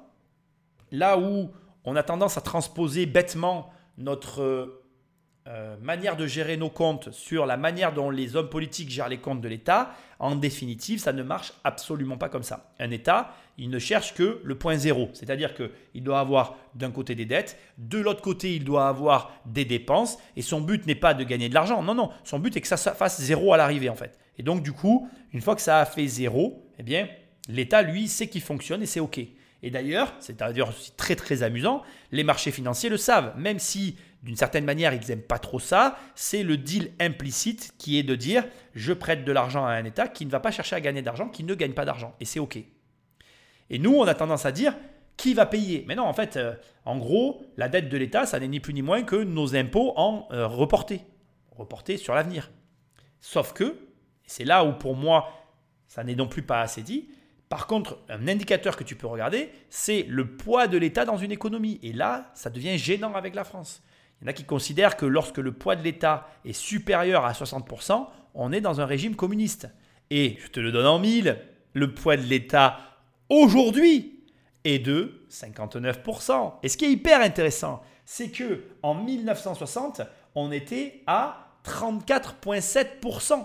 On est passé d'un État qui pesait à 34% dans l'économie française à un État qui pèse 59% dans l'économie française. À cela, bien évidemment, il y a la protection sociale qui doit s'ajouter. Et derrière, on a les dépenses de santé. Je te donne des pourcentages à titre indicatif 41% et 15%, avec des virgules bien sûr, mais je ne vais pas rentrer dans le détail ici. Ce que j'essaye simplement de te dire, c'est que c'est tout à fait logique dans une configuration comme celle-ci que les carrières soient écrasées. Et arriver ici et nous dire les carrières dans notre pays sont écrasées. Certes, je l'ai reconnu dès le départ, on n'a pas une mentalité qui tolère, on va dire, une certaine mobilité professionnelle. Et ça, c'est de notre fait, je veux bien l'entendre, et c'est une critique qui est acceptable. Mais putain, il y a un moment donné, le peuple français n'a besoin que d'un seul et unique remède. Baisser les impôts, baisser la fiscalité. Et le pire, c'est ce qui me rend le plus malade, c'est que quand tu l'écoutes, il a l'air de le dire qu'il l'a fait. Il a l'air de dire, oui, moi, j'ai augmenté le SMIC de 9,5%, j'ai baissé les impôts, et je suis désolé de te le dire, ça va peut-être pas te plaire, mais moi, j'aime bien reconnaître les choses. Moi, j'ai jamais eu un président, à part lui, qui a autant baissé les impôts. Et je sais qu'il y en a plein qui vont hurler au scandale, mais qui a supprimé la taxe d'habitation? Qui a baissé l'IS? Qui a augmenté les déductions fiscales sur l'immobilier? Qui a transformé l'ISF? Moi, je ne sais pas quoi dire. C'est des moments qui sont gênants, je trouve. C'est-à-dire qu'il y a un moment où je suis quand même partagé sur ce discours qu'on écoute et que, que j'ai voulu analyser. Je vais le dire. Je pense que je prends un risque parce que, bien évidemment, euh, je pense pas que ce que je suis en train de faire est un exercice simple parce que d'abord, je, n'aime pas ces gens-là. Et deuxièmement, j'essaye d'être le plus neutre possible et d'avoir un regard critique, mais pas critique en mode euh, c'est pas bien, etc. Je râle. Non, non.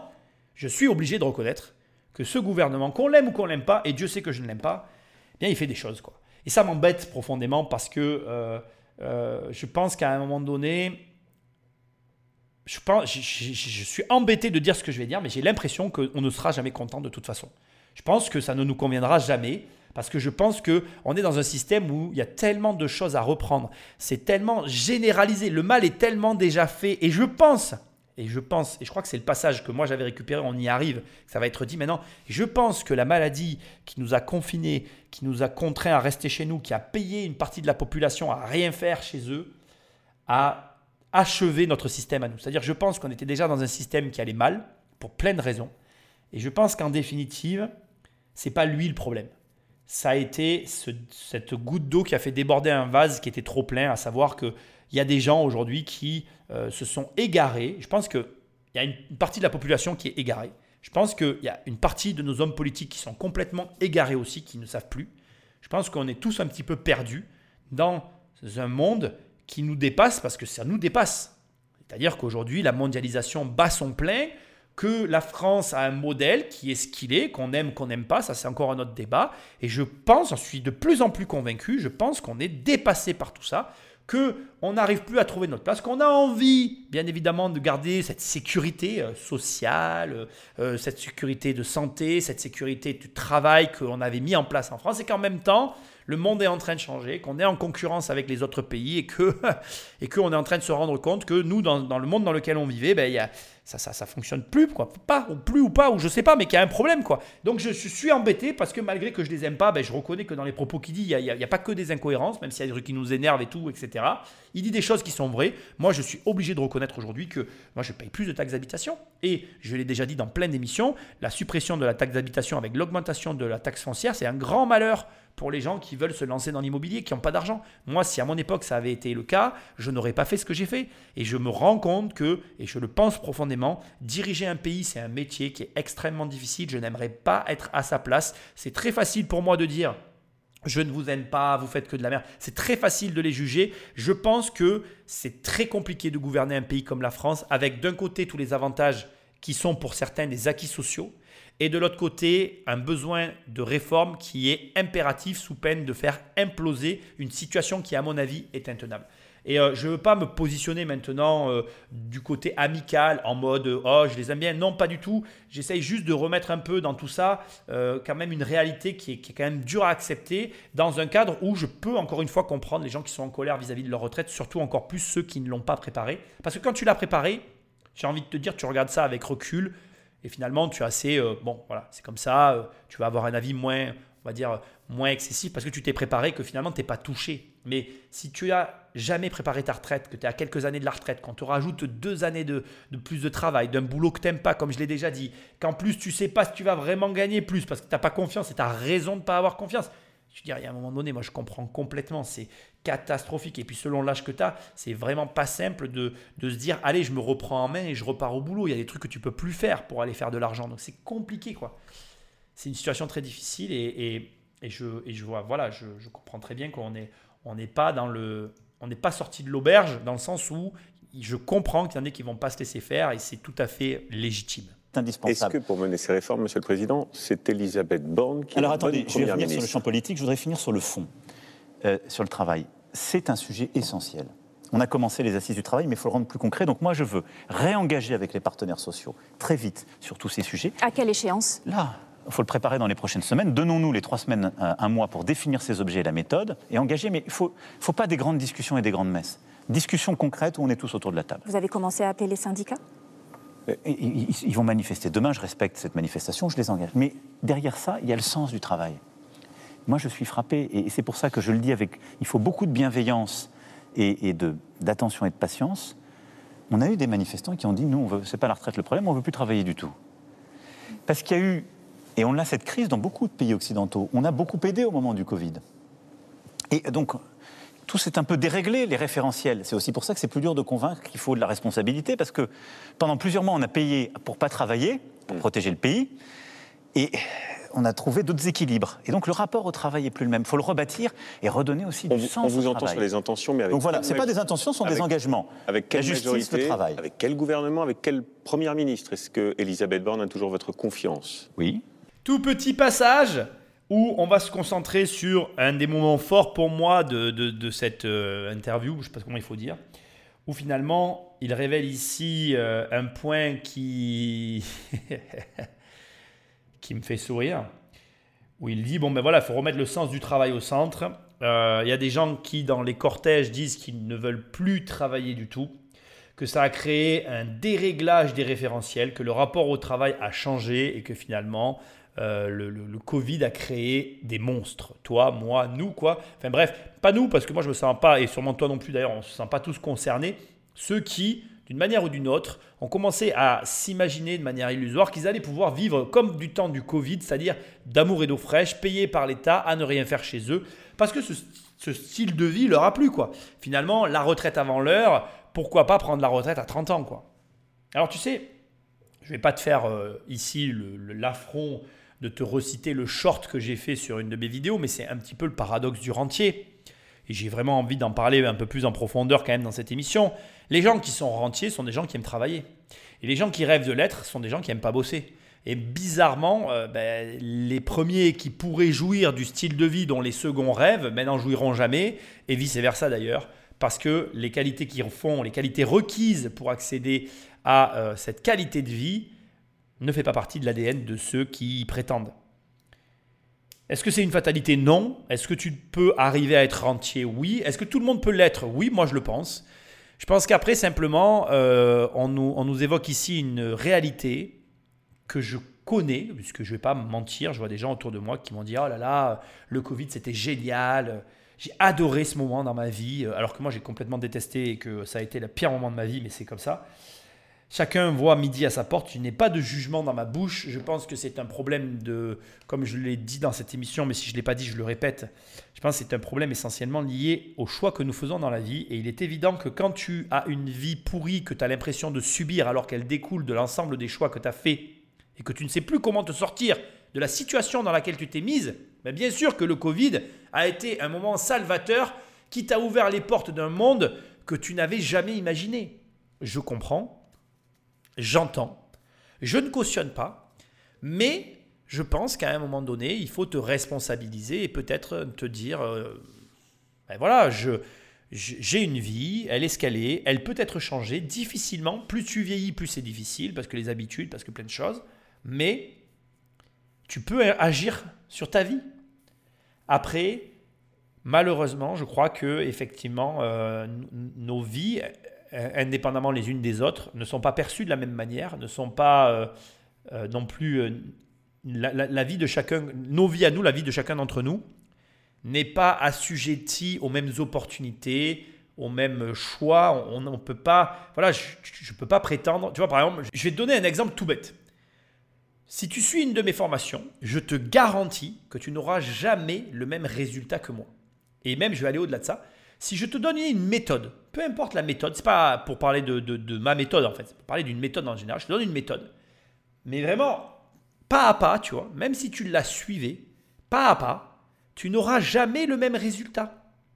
C'est pour ça que moi, dans mes formations, ben, c'est des outils et pas vraiment. euh, je ne t'inciterai jamais à copier quelque chose parce que je ne crois pas à la copie. Et ce que je te dis là, c'est quand même une croyance. Je vais t'expliquer pourquoi. Je pense que nos vies sont différentes, nos relations sont différentes. Même si je t'ai influencé sur des choix X ou Y, ces choix, de par le fait qu'ils sont implémentés dans ta vie, impliqueraient des réactions forcément différentes de celles que moi j'ai pu avoir. Et ça conduit au résultat, ou plutôt à la situation que le résultat ne pourra jamais être le même. Et en tout cas, de toi à moi, je vais être tout à fait franc, je trouve ça tout à fait sain, normal, et ça me rassure de le savoir. Mon objectif, c'est pas qu'on ait tous la même vie et qu'on fasse tous la même chose. Non, non. Ce que j'essaye simplement de te dire, c'est que il a raison sur ce qu'il vient de dire. Je pense que euh, le Covid a créé une ignominie dans la vie des gens ou dans la perception qu'ils ont de la vie des gens, que certes, je peux entendre et comprendre que certains aient envie que ça perdure, mais malheureusement, c'est une illusion et il va falloir se réveiller tôt ou tard. Et peut-être que la modification de la date de la retraite a été pour certains le, coup de, tu sais, le, le coup euh, dans, derrière la tête qui les a réveillés, tu vois. Et ça leur a pas plu du tout. Et je peux l'entendre et le comprendre, euh, parce que voilà, encore une fois, comme je te dis, je, je- sais ce que c'est que de s'embourber dans une situation et de ne pas avoir la capacité ni avoir la manière dont on peut s'en sortir, ni à envisager euh, une solution de quelque sorte qu'elle soit, parce que euh, ben, on est coincé, quoi, on se sent coincé. Donc, ce passage, moi, je le trouve magnifique Pour plusieurs raisons. D'abord parce que je le, personnellement, je le pense. Ce qu'il dit là, je le pense. Et ça me conforte de voir que finalement, je ne suis pas le seul à observer ce phénomène. Et par contre, je suis obligé de le dire, ça m'inquiète parce que, bon, bah, tu le sais, j'ai des travaux, je travaille, dans je travaille avec les personnes qui travaillent dans le bâtiment. Et ça, a créé, ça crée une situation. Je vous assure, et je t'assure, et je vous assure que je pense qu'on est à l'orée d'une époque exceptionnelle qui va générer un lot énorme d'opportunités, un lot et une masse énorme de problématiques, de misère et euh, de tristesse aussi, parce que malheureusement c'est une réalité. Mais je suis convaincu que ce qui est en train de se passer est exceptionnel d'un point de vue historique, qu'il va y avoir des opportunités terribles, que bien évidemment ceux qui vont les saisir, comme toujours, vont euh, tirer leur épingle du jeu et encaisser beaucoup d'argent, et que ceux qui vont la subir, la situation, euh, ben, ceux-là vont morfler, et, et c'est malheureux, et c'est malheureusement. Quoi. Voilà. Donc moi j'essaye de t'aider avec tout mon contenu et tout ce que je peux proposer, euh, voilà, te proposer des méthodes et de te permettre de voir qu'en tout cas ce n'est pas catastrophique et qu'il y a des gens qui arrivent à s'en sortir. Maintenant, n'appartient qu'à toi de prendre, euh, comment je dirais, euh, le train en marche et d'essayer justement d'en tirer parti. Si tu écoutes cette émission et que tu dis oui, mais comment je fais alors moi pour m'en sortir? Moi, je vais te dire ce que je pense. Je pense qu'aujourd'hui, les gens qui s'en sortent sont des gens qui sont à leur compte. Je sais qu'il y a une masse de personnes qui disent oui, mais tout le monde ne peut pas être entrepreneur. Je pense que l'entrepreneuriat est sous-représenté en France. Je pense qu'aujourd'hui, il y a clairement de la place pour encore beaucoup d'entrepreneurs dans ce pays. Pourquoi l'entrepreneur est la voie roy- royale en France pour s'enrichir? Tout simplement pour pas que tu sois cantonné à ce nombre d'heures qui nous sclérose. Là où le salarié ne peut faire que 35 heures pour travailler, si toi tu peux en faire 100 120 ou allez, même euh, 70, tu vas y arriver deux fois plus vite que les autres. C'est des maths en fait. Et comme on est dans un pays où les gens n'ont pas envie de travailler, et je suis désolé, j'en profite qu'ils le disent pour moi appuyer plus fort et le dire carrément avec les mots, eh bien toi travaille plus que les autres et tu y arriveras mieux que les autres. Quoi. Ne réfléchis pas, parce que tu n'es pas dans un pays où tu as besoin de réfléchir, tu as cette chance, où si tu trouves quelque chose qui marche, ben, répète-le à l'infini et tu verras après qu'est-ce qui se passera. quoi. Ne réfléchis pas. Alors je sais qu'en France, on a très peur des impôts, que c'est la peur numéro un des Français, c'est légitime, je, je le comprends et je compatis, mais c'est pareil, mets-le dans un coin de ta tête, bourrine et réfléchis après. Je t'assure, ça marche très bien, surtout sur le travail, et c'est le meilleur conseil que tu pourras jamais recevoir. Tu prends le taux horaire du pays dans lequel tu te trouves, tu le multiplies par deux ou par trois, et c'est la vitesse à laquelle tu vas exécuter. Voilà. Comme en France, le taux horaire est très bas et que les gens ne travaillent pas beaucoup, travaille énormément et tu auras d'énormes résultats. Voilà. Et, c'est tout. Je pense que c'est là le secret du succès de la France. Il n'est pas du tout compliqué, il est affiché, il est visible. Et le pire, c'est qu'il y en a qui le font devant tes yeux et ton nez. Quoi. Et qu'en fait, toi, tu es là et tu te poses mille questions. Prends tes questions, mets-les dans un coin et avance. quoi. C'est tout. Voilà. Donc c'est vrai que le Covid a accentué ce phénomène pour mon bon plaisir, pour le bon plaisir de tous ceux qui veulent bosser. Bien évidemment qu'on a de... Moi, j'ai de gros problèmes à cause de ça, notamment dans les métiers du bâtiment, hein, je ne vais pas m'en cacher.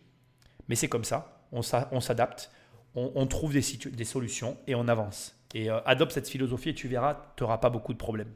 Vous avez présenté plusieurs chantiers que vous souhaitez lancer euh, euh, dans, les, euh, dans, les mois qui, dans les mois qui viennent. Si on essaye d'être concret, quelle sera la Mais mesure écoutez, emblématique? Non, mais moi, j'ai jamais. fait- Enfin, la société, ça marche pas avec une mesure emblématique. Non. C'est une cohérence. Ça donne un cap, Réindustrialisa- ça donne un cap. Réindustrialisation plein emploi. La France de 2030, il faut gagner la bataille de l'industrie décarbonée. Ça sera la clé. Le plein emploi et donc la- les, les textes que nous allons faire passer pour remettre au travail ceux qui sont le plus loin de l'emploi et réussir tout le volet travail qui va derrière. Le climat? Deuxième cap, deuxième cap, l'ordre républicain. 200 brigades de gendarmerie, il n'y a pas besoin de loi pour faire ça, vont être ouvertes partout sur le territoire. Plus de juges, plus de greffiers, pour juger plus vite face à la petite délinquance, réengager. Et à côté de ça, une loi de programmation militaire qui va arriver, et là ça fait partie des priorités des prochains mois, pour nos armées et nous protéger. Ça c'est l'ordre républicain. Et puis la troisième priorité, c'est les progrès pour mieux vivre. L'école, la santé, l'écologie. C'est ça les trois priorités. L'école, je veux qu'à la rentrée prochaine, on puisse remplacer du jour au lendemain les profs dans les classes des élèves. Ce qui n'est pas le cas aujourd'hui dans Non, beaucoup de collèges et C'est loin d'être le cas. Voilà, ben, c'est une priorité. La deuxième chose, qu'on réponde dans la ruralité et qu'on améliore, parce qu'on a des baisses d'effectifs, parfois il faut fermer, on continuera à devoir fermer des classes ou des établissements, mais qu'on améliore la réponse avec parfois les écoles multi, les, classes multiniveaux, nos internats euh, ruraux, euh, qu'on réponde aux besoins de la ruralité sur le scolaire, qu'on réforme le lycée professionnel, indispensable pour être juste avec nos jeunes et les amener vers l'emploi ou la formation. beaucoup de chantiers. Mais vous voyez qu'il y a beaucoup de chantiers parce qu'on a des immenses ambitions. Ça, c'est l'école. La santé, hum. pour cette année, donner un médecin traitant à nos compatriotes, ils sont 600 000, qui sont en affection longue durée. C'est le cœur de la convention médicale de ce que le ministre prépare, qui sont qui n'ont pas de médecin traitant et qui sont dans des déserts médicaux. Ils sont 600 000 qui sont en affection longue durée ou âgés. Et enclencher la réforme qu'on a lancée sur l'hôpital pour les conditions de travail, pour réengager et euh, les déserts médicaux. Et l'écologie, dès les prochaines semaines, le plan eau, nous aurons besoin d'avoir, comme on a réussi tous ensemble à gagner la bataille pour la sobriété énergétique, on doit gagner la bataille pour la sobriété en matière d'eau. Et donc tous faire une petite part d'effort pour préserver notre eau, mieux réutiliser euh, l'eau, euh, l'eau de nos réseaux comme l'eau de pluie, changer les usages. L'eau, la forêt, les océans, les transports, le logement, c'est tout ça l'écologie. C'est des vies concrètes, mais il faut accompagner pour une transition juste et durable. Voilà le cap. Le plein emploi, la réindustrialisation, l'ordre républicain et mieux vivre les progrès avec l'école, la santé et l'écologie. Un mot plus personnel euh, pour conclure peut-être, euh, Monsieur le Président. Vous avez été élu en 2017 euh, et puis l'an dernier en 2022 avec la promesse d'être le président de tous les Français et d'être un, rassembleur. Je crois même que l'un de vos slogans lors de la dernière élection, c'était Nous tous. Oui. Aujourd'hui, le pays paraît plus fracturé que jamais. On en a parlé, vous l'avez dit vous-même. Est-ce que vous avez le sentiment d'avoir raté quelque chose? Est-ce que vous avez le sentiment d'avoir perdu le, la manière de comprendre et de parler aux Français Non, je veux, je veux vous dire, la réforme qu'on fait est une réforme qui est très difficile. Elle est très difficile. On demande un effort aux gens. C'est jamais populaire. On n'est pas concurrencé sur le sens des responsabilités. Non plus. Je dis pas qu'on on, est beaucoup aidé. Vous dites à part vous, les autres proposeraient bah, Non, mais c'est la réalité. C'était retirer la réforme. Ils ont... Bon. Donc j'assume ce moment. Mais j'assume ce moment parce qu'il permet les autres et je pense que euh, ce qu'on a fait quand même ces derniers mois avec le Conseil national de la refondation, un engagement avec les territoires, c'est ce que je veux continuer. Moi, je vois une vitalité quand même sur le terrain. Je vois des Françaises et des Français qui sont prêts à s'unir pour avoir une réponse concrète, pour l'école, pour la santé. Je vois des élus locaux formidables d'engagement. Et pour répondre à ma question, vous n'avez pas de regrets? Je vous le dis, si j'en avais un, c'est de pas réussi à avoir convaincre sur la nécessité de cette réforme, qui ne me fait pas plaisir, une fois encore. Mais je ne vis pas de regrets, moi je vis de volonté, de ténacité, d'engagement parce que j'aime notre pays, nos compatriotes. Et donc, euh, je suis à l'œuvre pour pouvoir faire ce qu'on doit faire. Et il y a toujours des moments difficiles qu'il faut assumer, mais pouvoir surtout, jusqu'au bout, les engager toutes et tous pour faire ces transformations. Ce n'est pas des lois, tout ce que je vous ai dit la plupart du temps. C'est de l'engagement collectif, parce qu'on a tous une part à prendre dans l'avenir du pays.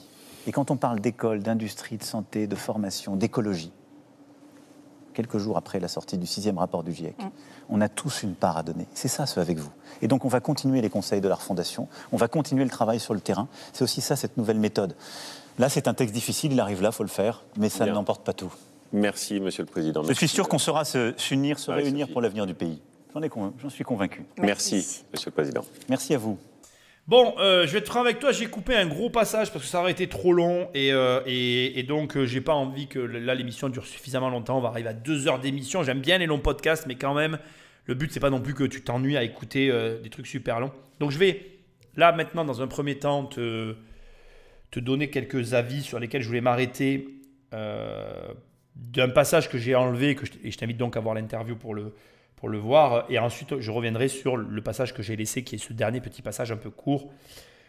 Et avant donc de, faire ces parties, je veux juste dire un truc parce que j'aurai plus l'occasion de le dire après. Malgré tout, qu'on l'aime ou qu'on l'aime pas, c'est pas la question. Pour arriver là, euh, en arriver là, assumer comme il le fait à la fin, tenir les propos qu'il tient et rester comme ça stoïque, faut quand même du courage. Moi, je suis obligé de le reconnaître. Moi, j'aime bien reconnaître le courage quand il y en a. Euh, même s'il y a des choses auxquelles je, peux comprendre qu'on ait du mal à y croire, et même si tu peux me dire, mais je ne crois pas à ce qu'il dit, je pense que euh, passer une réforme comme ça et euh, la maintenir, c'est une forme de courage. Et je pense qu'il y en a beaucoup qui se seraient débinés D'ailleurs, j'ai retiré le passage, mais il y avait un passage où il parlait d'Elisabeth Borne. Je pense que tu le sais, mais au moment où j'enregistre cette émission, elle, a, voulu poser sa démission et finalement, il a refusé sa démission. C'est pour te montrer que voilà, se débiner, tout le monde sait le faire. Rester et affronter, c'est là en général où tu peux apprécier la valeur des personnes, qu'importe la situation. J'insiste, même si je ne partage pas l'opinion, l'avis et la position de ce qui est en train de se passer ici, je peux quand même, et tout le monde peut le faire, reconnaître le courage quand il est à l'œuvre. Voilà. Je voulais quand même le signaler parce que euh, des fois, il faut, savoir dire les choses, moi je trouve, et, c'est bien de le faire. Voilà. Euh, un point important aussi, je pense que tu le sais, mais je veux quand même le dire à ce stade, tu sais que je fais beaucoup de recherches pour faire ces émissions. Donc quand en général je les monte, c'est parce que j'y ai passé du temps. Et, euh, et je veux que tu saches que voilà, je, suis au courant de plein de choses. Alors il y a peut-être des sujets que je n'ai pas abordés comme j'aurais voulu. Je m'en excuse à l'avance. Mais sache que sur cette émission, peut-être que ça paraît pas. Ça peut paraître être une émission de réaction. Ça n'en est pas une. C'est une émission avec laquelle j'ai fait des recherches. Je voulais quand même le préciser. Voilà, c'est tout. Histoire que tu saches que je ne me suis pas pointé là, les mains dans les poches. J'ai allumé l'écran. Tiens, il y a de la lumière, je vais parler. Donc, dans le passage que j'ai euh, passé, il faisait état euh, de ces 4 ans de mandat qui restent. Et je me suis dit, tiens, mais il reste encore 4 ans. Je ne sais pas pourquoi, j'ai l'impression que ça fait hyper longtemps qu'il est là, mais parce que c'est son deuxième mandat. Et que dans ces 4 années, il envisage bien de passer euh, la, la, loi sur l'assurance chômage et de passer aussi sa loi immigration et que son agenda n'est absolument pas perturbé par les aléas et les manifestations dont il est question ici suite à cette loi retraite. Donc c'est important de le souligner parce que on pourrait croire, voilà, encore une fois, comme je viens de dire, hein, il a quand même le courage de ses opinions, il va au bout de sa démarche et là-dessus, on, l'aime ou on l'aime pas, mais on peut pas, pour moi, ça me paraît être difficile de le lui reprocher. Il a tenu des propos que j'ai trouvé extrêmement intéressants en disant que le monde dans lequel on vivait était pour certains d'entre nous très inquiétant, qu'on était dans un monde où euh, il n'y avait plus de paracétamol, où on, avait euh, finalement des problématiques durables dans différents domaines et euh, forcé de constater qu'il a raison de le préciser. Le monde est inquiétant, oui et non. Le monde est inquiétant pour les gens qui ne le comprennent pas. Et la différence qui est en train de se creuser, c'est une différence qui se creuse sur, je dirais, pour moi, des questions de connaissance, mais pas que, connaissance et adaptation. Parce qu'avoir une connaissance ne suffit pas. Il faut, dans un premier temps, acquérir une connaissance, mais dans un second temps, s'adapter à ce qu'elle implique. Et c'est vrai que dans le monde dans lequel on vit, où on a aujourd'hui des intelligences artificielles dont on nous dit qu'elles remplacent des métiers, où on se retrouve dans un monde avec des euh, changements écologiques euh, importants et qui paraissent, à prime abord, euh, je dirais, idiots, parce que moi, quand on me parle de basculer sur des voitures électriques, moi, j'ai pas de problème avec la voiture électrique. Par contre, je vois bien le problème. C'est-à-dire que moi, j'ai pas de problème avec, parce que ça me plaît, etc. Et je ne parle pas ici du fait que ça te plaise ou pas. Non, non, je parle du problème financier que ça implique. Comment, financièrement, tu vas déjà demander à des gens d'acheter une voiture dont on sait que ces mêmes personnes n'ont même pas les moyens de réparer la voiture qu'ils ont. Parce que la réparation coûte moins cher que le véhicule. Là, on parle de véhicules à 60 000 balles, 50, 40 pour les moins chers. Mais enfin, il faut les avoir. Et si l'idée c'est de se dire, ah ben ils feront des crédits à la consommation, on est dans le modèle de je ne cherche pas à élever ma population, je la laisse au niveau et j'espère qu'elle va suivre le mouvement. J'ai un peu du mal avec ça. Deuxièmement, ce qui aurait dû être le premièrement, mais je l'ai fait un petit peu volontairement pour te taquiner. Deuxièmement, écologiquement, ça n'est absolument pas écologique, on va pas se mentir. Entre deux mots, on choisit le moins pire des deux. C'est-à-dire que le problème, n'est pas de dire est-ce que la voiture électrique est moins polluante que la voiture à essence?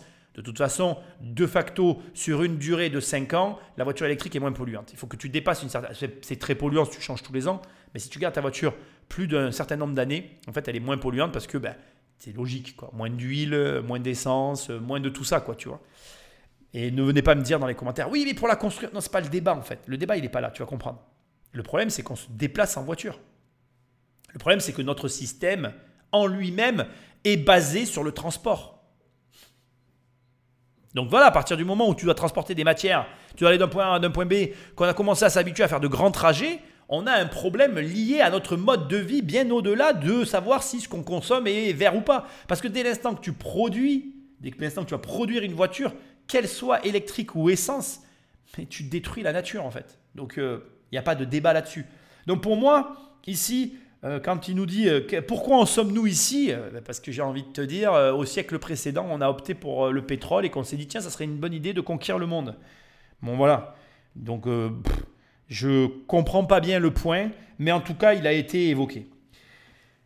Euh, ensuite, bon, il, a, il annonce des chiffres qu'il reprendra ici sur la fin euh, et, qu'on peut le lui, qu'on peut pas lui opposer. Il a fait passer le chômage de 9% à 7%. Là encore, c'est là où pour moi, on est dans une situation difficile vis-à-vis de cette personne. C'est à, savoir qu'il a malgré tout des résultats. Pareil, tu l'aimes, tu l'aimes pas. Il y a une baisse du chômage, c'est tout. C'est comme ça.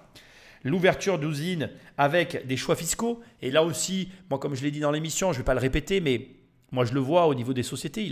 C'est la première fois qu'on voit des impôts baisser. Alors, je vais revenir un petit peu sur les voitures électriques, etc.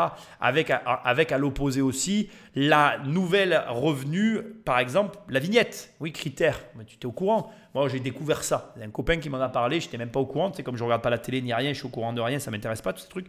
Mais la vérité, c'est que, paf, il va falloir que tu aies cette petite pastille collée sur la bagnole. C'est pas le prix qu'elle coûte aujourd'hui, mais la vignette, quand elle a été instaurée, c'était la même chose. Au début, elle coûtait rien, puis à la fin, elle coûtait, euh, je sais plus combien. Moi, je l'ai payé la vignette. hein. Je fais partie de la génération qui l'a connue. Quand on me l'a enlevé, ah, j'étais content. hein. C'était un truc en moins, mais là, on le récupère. Bref, passons. Il a dit une phrase que j'aime beaucoup, que je dois reprendre. Il a dit plus de travail parce qu'il faut plus de capital. Je pense que c'est pareil. Je, suis toujours désolé de voir qu'on ne nous parle pas d'éducation financière, jamais. On a une population qui est inéduquée financièrement, qui n'a aucune connaissance de la finance, qui a des croyances et des idées sur le sujet, mais qui raconte tout et son contraire sur ce, même sujet. Et malheureusement, malgré qu'on ait des présidents qui tiennent des propos parfois intelligents, quand tu tiens des propos intelligents à un auditoire incapable d'en comprendre la teneur, quel intérêt, j'ai envie de te dire. Donc, je trouve très dommage que là encore, voilà, on est, on va dire, euh, une espèce de forme de volonté politique qui puisse s'apparenter à la bonne direction, avec de l'autre côté aucun outil pour permettre aux gens de suivre. Mais bon, ça ne reste que mon opinion. Et, euh, et après, il, a, il tient sur la- la- comment je vais dire, sur la, le passage que j'ai effacé. Il dit que si, euh, alors ça aussi, j'ai trouvé ça très ironique de sa part. Il a dit que si euh, il n'avait pas été, qu'il ne peut pas y avoir que du mauvais, que dans le lot des personnes, qui- qu'il y a certes une partie de la population qui ne l'aime pas, mais qu'il y a bien une partie de la population qui l'aime puisqu'il a été réélu. Encore une fois, dans un pays qui ne prend pas en considération l'abstention et le vote blanc, c'est assez facile de tenir ces propos-là. C'est là où tu vois que la politique reste de la politique. C'est très dommage, tu vois. Je ne sais pas si euh, euh, il a, ben, je, je sais pas. Je, suis certain qu'il a des conseillers, euh, qu'il a des conseillers en images à ce niveau-là. Ils ont des conseillers en images. C'est le genre de choses que tu dois demander, enfin, tu, dois inciter ton client ou la personne en tout cas à ne pas dire ce genre de mots, de propos. Ils savent très bien qu'ils sont, ben, pour moi. La démocratie ne peut pas s'exprimer dans un pays où le vote blanc n'est pas pris en considération. Alors bon, bref, je ne vais pas commencer à philosopher de ça ici, sinon l'émission durerait des heures, mais tu vois où je veux en venir. C'est étrange. Donc voilà, il a, après, euh, ses propos sont restés très euh, réalistes, comme tout au long j'ai trouvé de cette émission, où il a dit que le Covid était, euh, était une illusion, et je trouve que c'est assez réel. Je pense, pour ma part, et je ne vais pas le répéter inlassablement, mais le Covid a été un grand changement dans la, manière de percevoir la vie pour une énorme partie de notre population. C'est un grand malheur que d'avoir euh, euh, subi cette situation, parce que je pense que c'est le Covid qui a généré euh, ce lot de perturbations que nous vivons aujourd'hui à tous les niveaux. Autant au niveau financier, de par l'inflation et l'aide que l'État a voulu donner aux sociétés, comme je l'avais dit à l'époque, le fait que l'État ait besoin de nous aider et de tout de suite suspendre les, les, les- comment dirais-je, les cotisations sociales, les- la fiscalité, etc. Moi, en tout cas, ça m'a montré, ça m'a confirmé qu'on était dans une aberration fiscale en France, parce que c'est la première chose qu'ils ont dû faire sauter, parce qu'ils savent que s'ils maintenaient cette pression fiscale avec un arrêt obligatoire des jeux, c'est-à-dire de, l'économie, ben, les sociétés, elles étaient à terre et elles mouraient immédiatement. Ce qui n'est pas le cas euh, dans plein de pays, hein, je tiens à le, préciser et à le, confirmer quand même. hein. Donc ça montre bien que, euh, comme il le dit maintenant dans la partie que j'ai laissée, il y a un enjeu énorme sur la réindustrialisation de notre pays. Mais il a donc donné trois axes que je vais rapidement euh, traiter parce qu'on arrive à la fin de l'émission. L'industrie décarbonée, un, mensonge éhonté. Une industrie décarbonée, ça n'existe pas. C'est c'est comme si je te disais, euh, c'est une, associ- une association saugrenue de mots, quoi. hein. J'ai même pas d'exemple à te donner. euh, Qu'est-ce que je pourrais te dire Euh, Je vais aller nager dans une mer sans eau, tu vois. Tu me diras, qu'est-ce que tu racontes Si tu vas nager dans la mer, c'est qu'il y a de l'eau. Ah non, non, moi je nage dans une mer sans eau. Voilà, donc c'est idiot. Une industrie décarbonée, ça n'existe pas. Donc dis-nous que tu veux faire revenir l'industrie, dis-nous que je ne sais quoi, mais tant qu'il y aura de l'industrie, la Terre mourra. Voilà, il faut arrêter de rêver. C'est du- c'est d'une débilité sans nom. Je comprends même pas qu'on laisse dire des choses pareilles. C'est là vraiment pour moi que je ressens cette, euh, tu sais, euh, l'impression qu'on nous parle comme si on était des demeurés, quoi. Tu vois, qui, qui a pu valider de telles paroles, quoi. Je, intelligent, je parle. Intelligent, hein, bien évidemment, d'accord. Hein, je ne parle pas de gens. Tu me mets quelqu'un qui n'a aucune éducation, qui, veut y croire. Et encore, et encore. Je pense même que, que c'est ça le pire. Je pense que quelqu'un qui a aucune éducation perçoit tout de suite le, le piège dans la phrase. Mais bon, c'est pas grave. Ok. Deuxième axe qu'il a mis en avant, qui m'a fait sourire quand même. hein. Les juges et les greffiers. Et les armées. Bon, les armées, on va mettre de côté. Je vais pas avoir la prétention, j'y connais rien au militaire, euh, mais je sais qu'on a un problème. Mais je vais pas rentrer dans le débat. Mais tu m'as compris, je vais pas parler de quelque chose que je connais pas. Mais bon, voilà, très bien. Il veut refinancer, c'est parfait. Il veut par contre euh, investir et augmenter le volume de juges et de greffiers pour juger plus vite. Oui, très bien, mais je pense aussi que tu devrais peut-être revoir aussi légèrement peut-être la manière dont les juges euh, approchent le droit, tu vois, parce que je pense qu'il y a un problème aussi plus profond, je me permets de le dire, parce que là par contre je suis un peu, un petit peu, comment dirais-je, concerné, n'est-ce pas, par euh, la partie euh, judiciaire, dirais-je, et encore c'est très léger, parce que moi je ne suis pas dans le, dans le judiciaire à proprement parler, mais on va dire qu'avec les locataires et le tribunal, on a, on a des rapports quand même, et je peux t'assurer qu'il y a- il y a vraiment, euh, au niveau de la, de la formation des juges, je, pense qu'il y a matière à discuter là aussi. Mais bon, je ne, je ne, je ne juge pas les juges. Je n'émets pas d'avis négatif sur la question. Je dis juste que la justice devrait être revue en profondeur. Alors il l'a dit, il a dit qu'il voulait faire des textes de loi plus courts, euh, plus concis. On verra, je, je le souhaite. Et enfin, il finit en parlant de l'école, la santé et l'écologie. Alors le plan eau, hein, bien sûr, parce que l'eau, euh, on a un problème d'eau, ça, ça s'ajoute, hein, les, problèmes de, toute façon, on va, je, vais finir là-dessus cette émission, on va dans, on va pas vers le meilleur. hein. Je pense que ce que nous sommes en train de vivre là, les mouvements de foule, l'énervement, la colère, euh, la, décadence, euh, les, les- les problèmes graves à gérer, ça va ne faire que s'accumuler, s'aggraver, et on va pas vers le meilleur à ce niveau-là. Et dans notre pays, si on ne s'adapte pas et on ne réforme pas, ça va s'empirer et ça va mal finir. Je ne le souhaite pas, mais je, je- ça sent pas bon. Je suis obligé de le dire parce que je le pense. Il y a une partie de moi, je comprends que les gens euh, se révoltent parce qu'ils n'ont pas été préparés. Parce qu'encore une fois, quand on nous parle de l'école et que sa priorité c'est de dire je veux qu'on remplace les profs du jour au lendemain parce qu'aujourd'hui on n'est pas capable de le faire, je pense que d'abord tu devrais donner des moyens à ton éducation nationale, tu devrais redonner un cadre à l'éducation nationale. L'éducation nationale, elle est en roue libre. Euh, moi, je, moi, vous le savez, je m'en cache pas. Euh, ma fille n'est pas dans l'éducation nationale. Il est hors de question que l'éducation nationale touche à mon enfant. C'est une hérésie pour moi. Pour ce qu'ils leur apprennent en plus, passons. Euh, mais voilà, commencer par revoir le programme, par remettre des valeurs, par peut-être réinsuffler un amour de la France, tu vois, du patriotisme. Non, c'est un gros mot maintenant, je sais même plus. Enfin, tu vois, recommencer par donner un cadre déjà, ne serait-ce que la base, tu vois, on ne te demande même pas. Moi, je ne suis même pas là en mode euh, donnez-nous de l'argent. Non, non. Recadrer le truc, tu vois. Redire, voilà, on a des valeurs, on va commencer par redonner des valeurs à la population. Peut-être, je sais pas, tu vois, je dis ça, je dis rien, tu vois, ça me paraîtrait pas mal. Peut-être commencer à se dire, on a un problème euh, de rapport à l'argent en France, peut-être qu'on devrait, euh, je sais pas moi, par exemple, proposer euh, des cours sur la finance. Comment t'expliques qu'aujourd'hui tu sortes de l'école avec des gens qui ne soient pas capables de remplir leur feuille d'impôt? Et comment t'expliques que même quand tu as fait des hautes études, tu vas aller voir tes parents pour au début remplir tes impôts? Je sais pas, tu vois, je, je dis ça, moi je dis rien. Après, peut-être que tu trouves ça toi normal. Moi, je trouve ça complètement anormal, mais c'est une aberration et ça, personne n'en parle. Alors, soit on veut maintenir le peuple dans un état léthargique sur le, le plan financier pour que, voilà, ça c'est une affaire de grandes personnes et puis rester surtout stupide parce que, en fait, bon ben voilà, ça nous intéresse pas que vous compreniez comment ça marche et puis ça nous arrange à la limite parce que nous, on peut faire nos magouilles. Je suis désolé, c'est ce que je pense. Soit il y a une deuxième option, vraiment, mais vraiment, c'est euh, ils savent pas, tu vois, ils sont pas au courant, j'y crois pas du tout, hein, mais bon, imaginons, tu vois, bon, bah, voilà, pour eux c'est normal. Ils partent du principe peut-être que tu vas devoir apprendre l'argent en, travaillant et en vivant. Mais bon, moi je, suis euh, dubitatif, euh, si c'est ça, euh, je suis. euh, Voilà, un petit peu choqué. Dans la santé, il veut s'attaquer aux déserts médicaux, c'est parfait. Et l'écologie, bon, ben, le plan haut, je t'en ai touché un mot, on va pas s'étaler là-dessus. Moi, moi, je pense que, moi, je crois que l'éducation est euh, la solution de beaucoup de problèmes. Je pense que, et je vais te le dire sur la fin de cette émission, je pense que nous assistons à ni plus ni moins qu'un effondrement de l'éducation qui est dispensée. Il n'y a qu'à voir le niveau général auquel on est arrivé sorti du bac, hein, je parle, aujourd'hui avec nos étudiants, pour comprendre ce qui se passe aujourd'hui de manière générale. On est dans une société qui est euh, euh, biberonnée, euh, je dirais, à, aux aides et au, recours à, à l'intervention de l'État pour tout un tas de choses inutiles et qui du coup se retrouve fort dépourvus dès qu'on commence à leur retirer ce qu'il a plus ou moins nommé tout au long de cette émission, les droits qu'on leur avait accordé des droits sociaux qui étaient basés sur une illusion.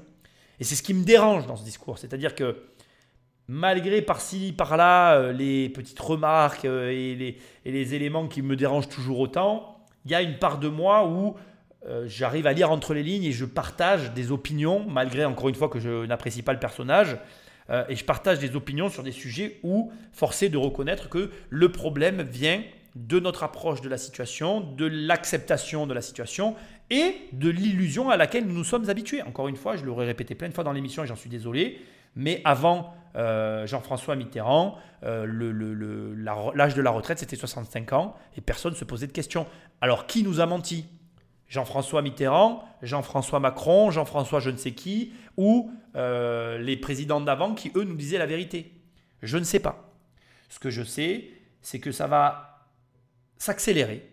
Je pense que, d'ailleurs tu le vois comme moi, je pense que tous ces phénomènes que l'on voit, à savoir euh, les manifestations, à savoir euh, la contestation, la colère, les problématiques financières aussi, parce que ne, nous mentons pas, on est tous confrontés à des problématiques financières de, à nos échelles euh, respectives, vont s'accélérer. Il va y en avoir de plus en plus parce que le monde dans lequel on vit n'est pas inquiétant comme l'a dit euh, notre très cher et tendre président. Non, non, c'est un monde en perpétuelle évolution qui est soumis à la loi de Moore. La loi de Moore, si tu ne sais pas ce que c'est, dont j'ai déjà parlé dans plein d'émissions podcasting, mais je ne vais pas en reparler ici, c'est une loi qui fait que ces appareils-là, ils, accélèrent très très fort.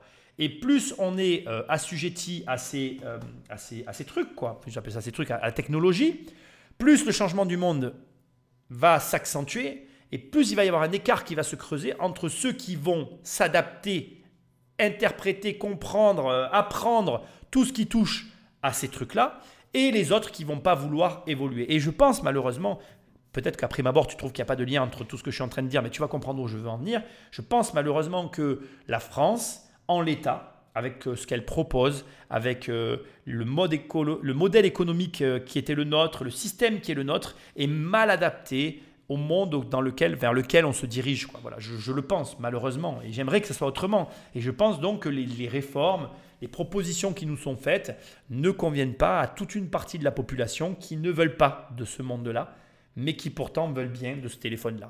Voilà, et qui crée le paradoxe dans lequel on se, on se trouve actuellement. Voilà.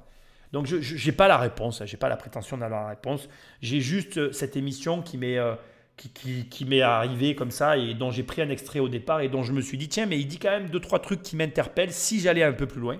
Et j'en ai fait cette émission-là. Moi, j'ai voulu te montrer plusieurs choses importantes dans cette émission. La première et la principale aura été le passage où euh, j'ai voulu te donner les chiffres de comparaison avec l'Allemagne du temps travaillé et où finalement j'ai voulu, par ce vecteur-là, te montrer que si tu travailles beaucoup, tu peux avoir de gros résultats. Et dans un pays où les gens finalement travailler moins que les autres, travailler plus que les autres, ça reste une opportunité facile à saisir et accessible à tous parce qu'elle ne demande pas une grande intelligence. Comme je te l'ai dit, tu travailles juste deux fois plus que les autres et tu y arriveras juste deux fois plus vite que les autres. C'est aussi simple que ça. Et donc pour moi, c'était vraiment important dans cette euh, conjoncture un petit peu négativiste de te montrer ces éléments-là.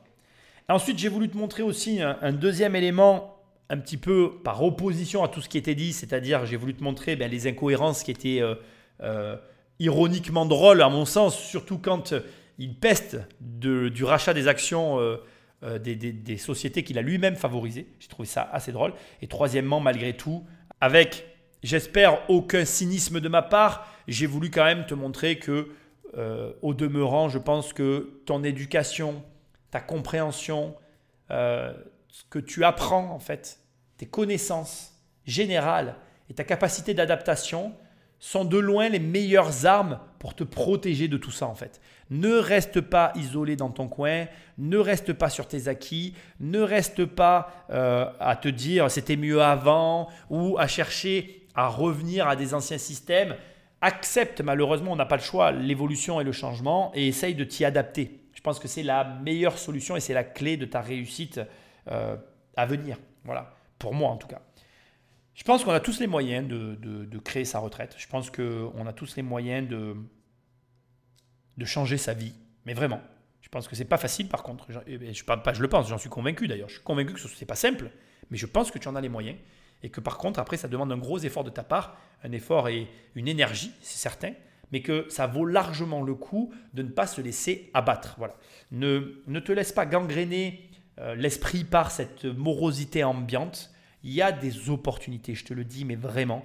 Et tout ce qu'il a annoncé là, pour moi, ça n'est que le, prémisse d'une énorme opportunité euh, généralisée qui va se proposer à nous dans les années qui arrivent parce qu'il y a plein de problèmes, il le dit lui-même, et tous ces problèmes doivent être réglés. Et si tu arrives à régler certains de ces problèmes à ta modeste échelle, tu trouveras du coup euh, des solutions après pour avancer financièrement ou pas d'ailleurs, parce que tout n'est pas qu'argent dans la vie. Hein. Moi, je parle de, sujets financiers, donc tout, tourne, tout a l'air de tourner qu'autour de l'argent, mais je reste réaliste. Tu peux proposer des solutions, tu peux proposer des, des, options qui ne soient pas financières et qui apportent pourtant euh, un grand secours à une grande partie de la population. Voilà. Je reste persuadé qu'on vit une époque formidable avec les changements qui sont ce qui sont et qu'on voit bien qui se, qui se profilent à l'horizon, mais les opportunités qui vont avec. Et donc c'est à toi de les saisir ou pas. Voilà, écoute, c'était une émission un petit peu originale, pas prévue du tout. La semaine prochaine, on va, comme je te l'ai euh, sous-entendu euh, au début de l'émission, reprendre le cours normal des choses. J'avais vraiment envie de faire cette émission, y compris en images. Je verrai si je réitère l'expérience, parce qu'à mon avis, c'est plus de travail pour moi, mais ça, ça ne te concerne pas. Et puis sinon, like, partage, laisse un commentaire là où tu écoutes cette émission et va sur immobiliercompagnie.com. Dans l'onglet formation, il y a des formations. Dans l'onglet livres, il y a mes livres. Dans l'onglet coaching, il y a mes coachings. Et dans l'onglet séminaire, il y a le formulaire pour participer aux événements à venir. Je te remercie d'avoir écouté ce podcast et je te dis à très bientôt dans une prochaine émission. Salut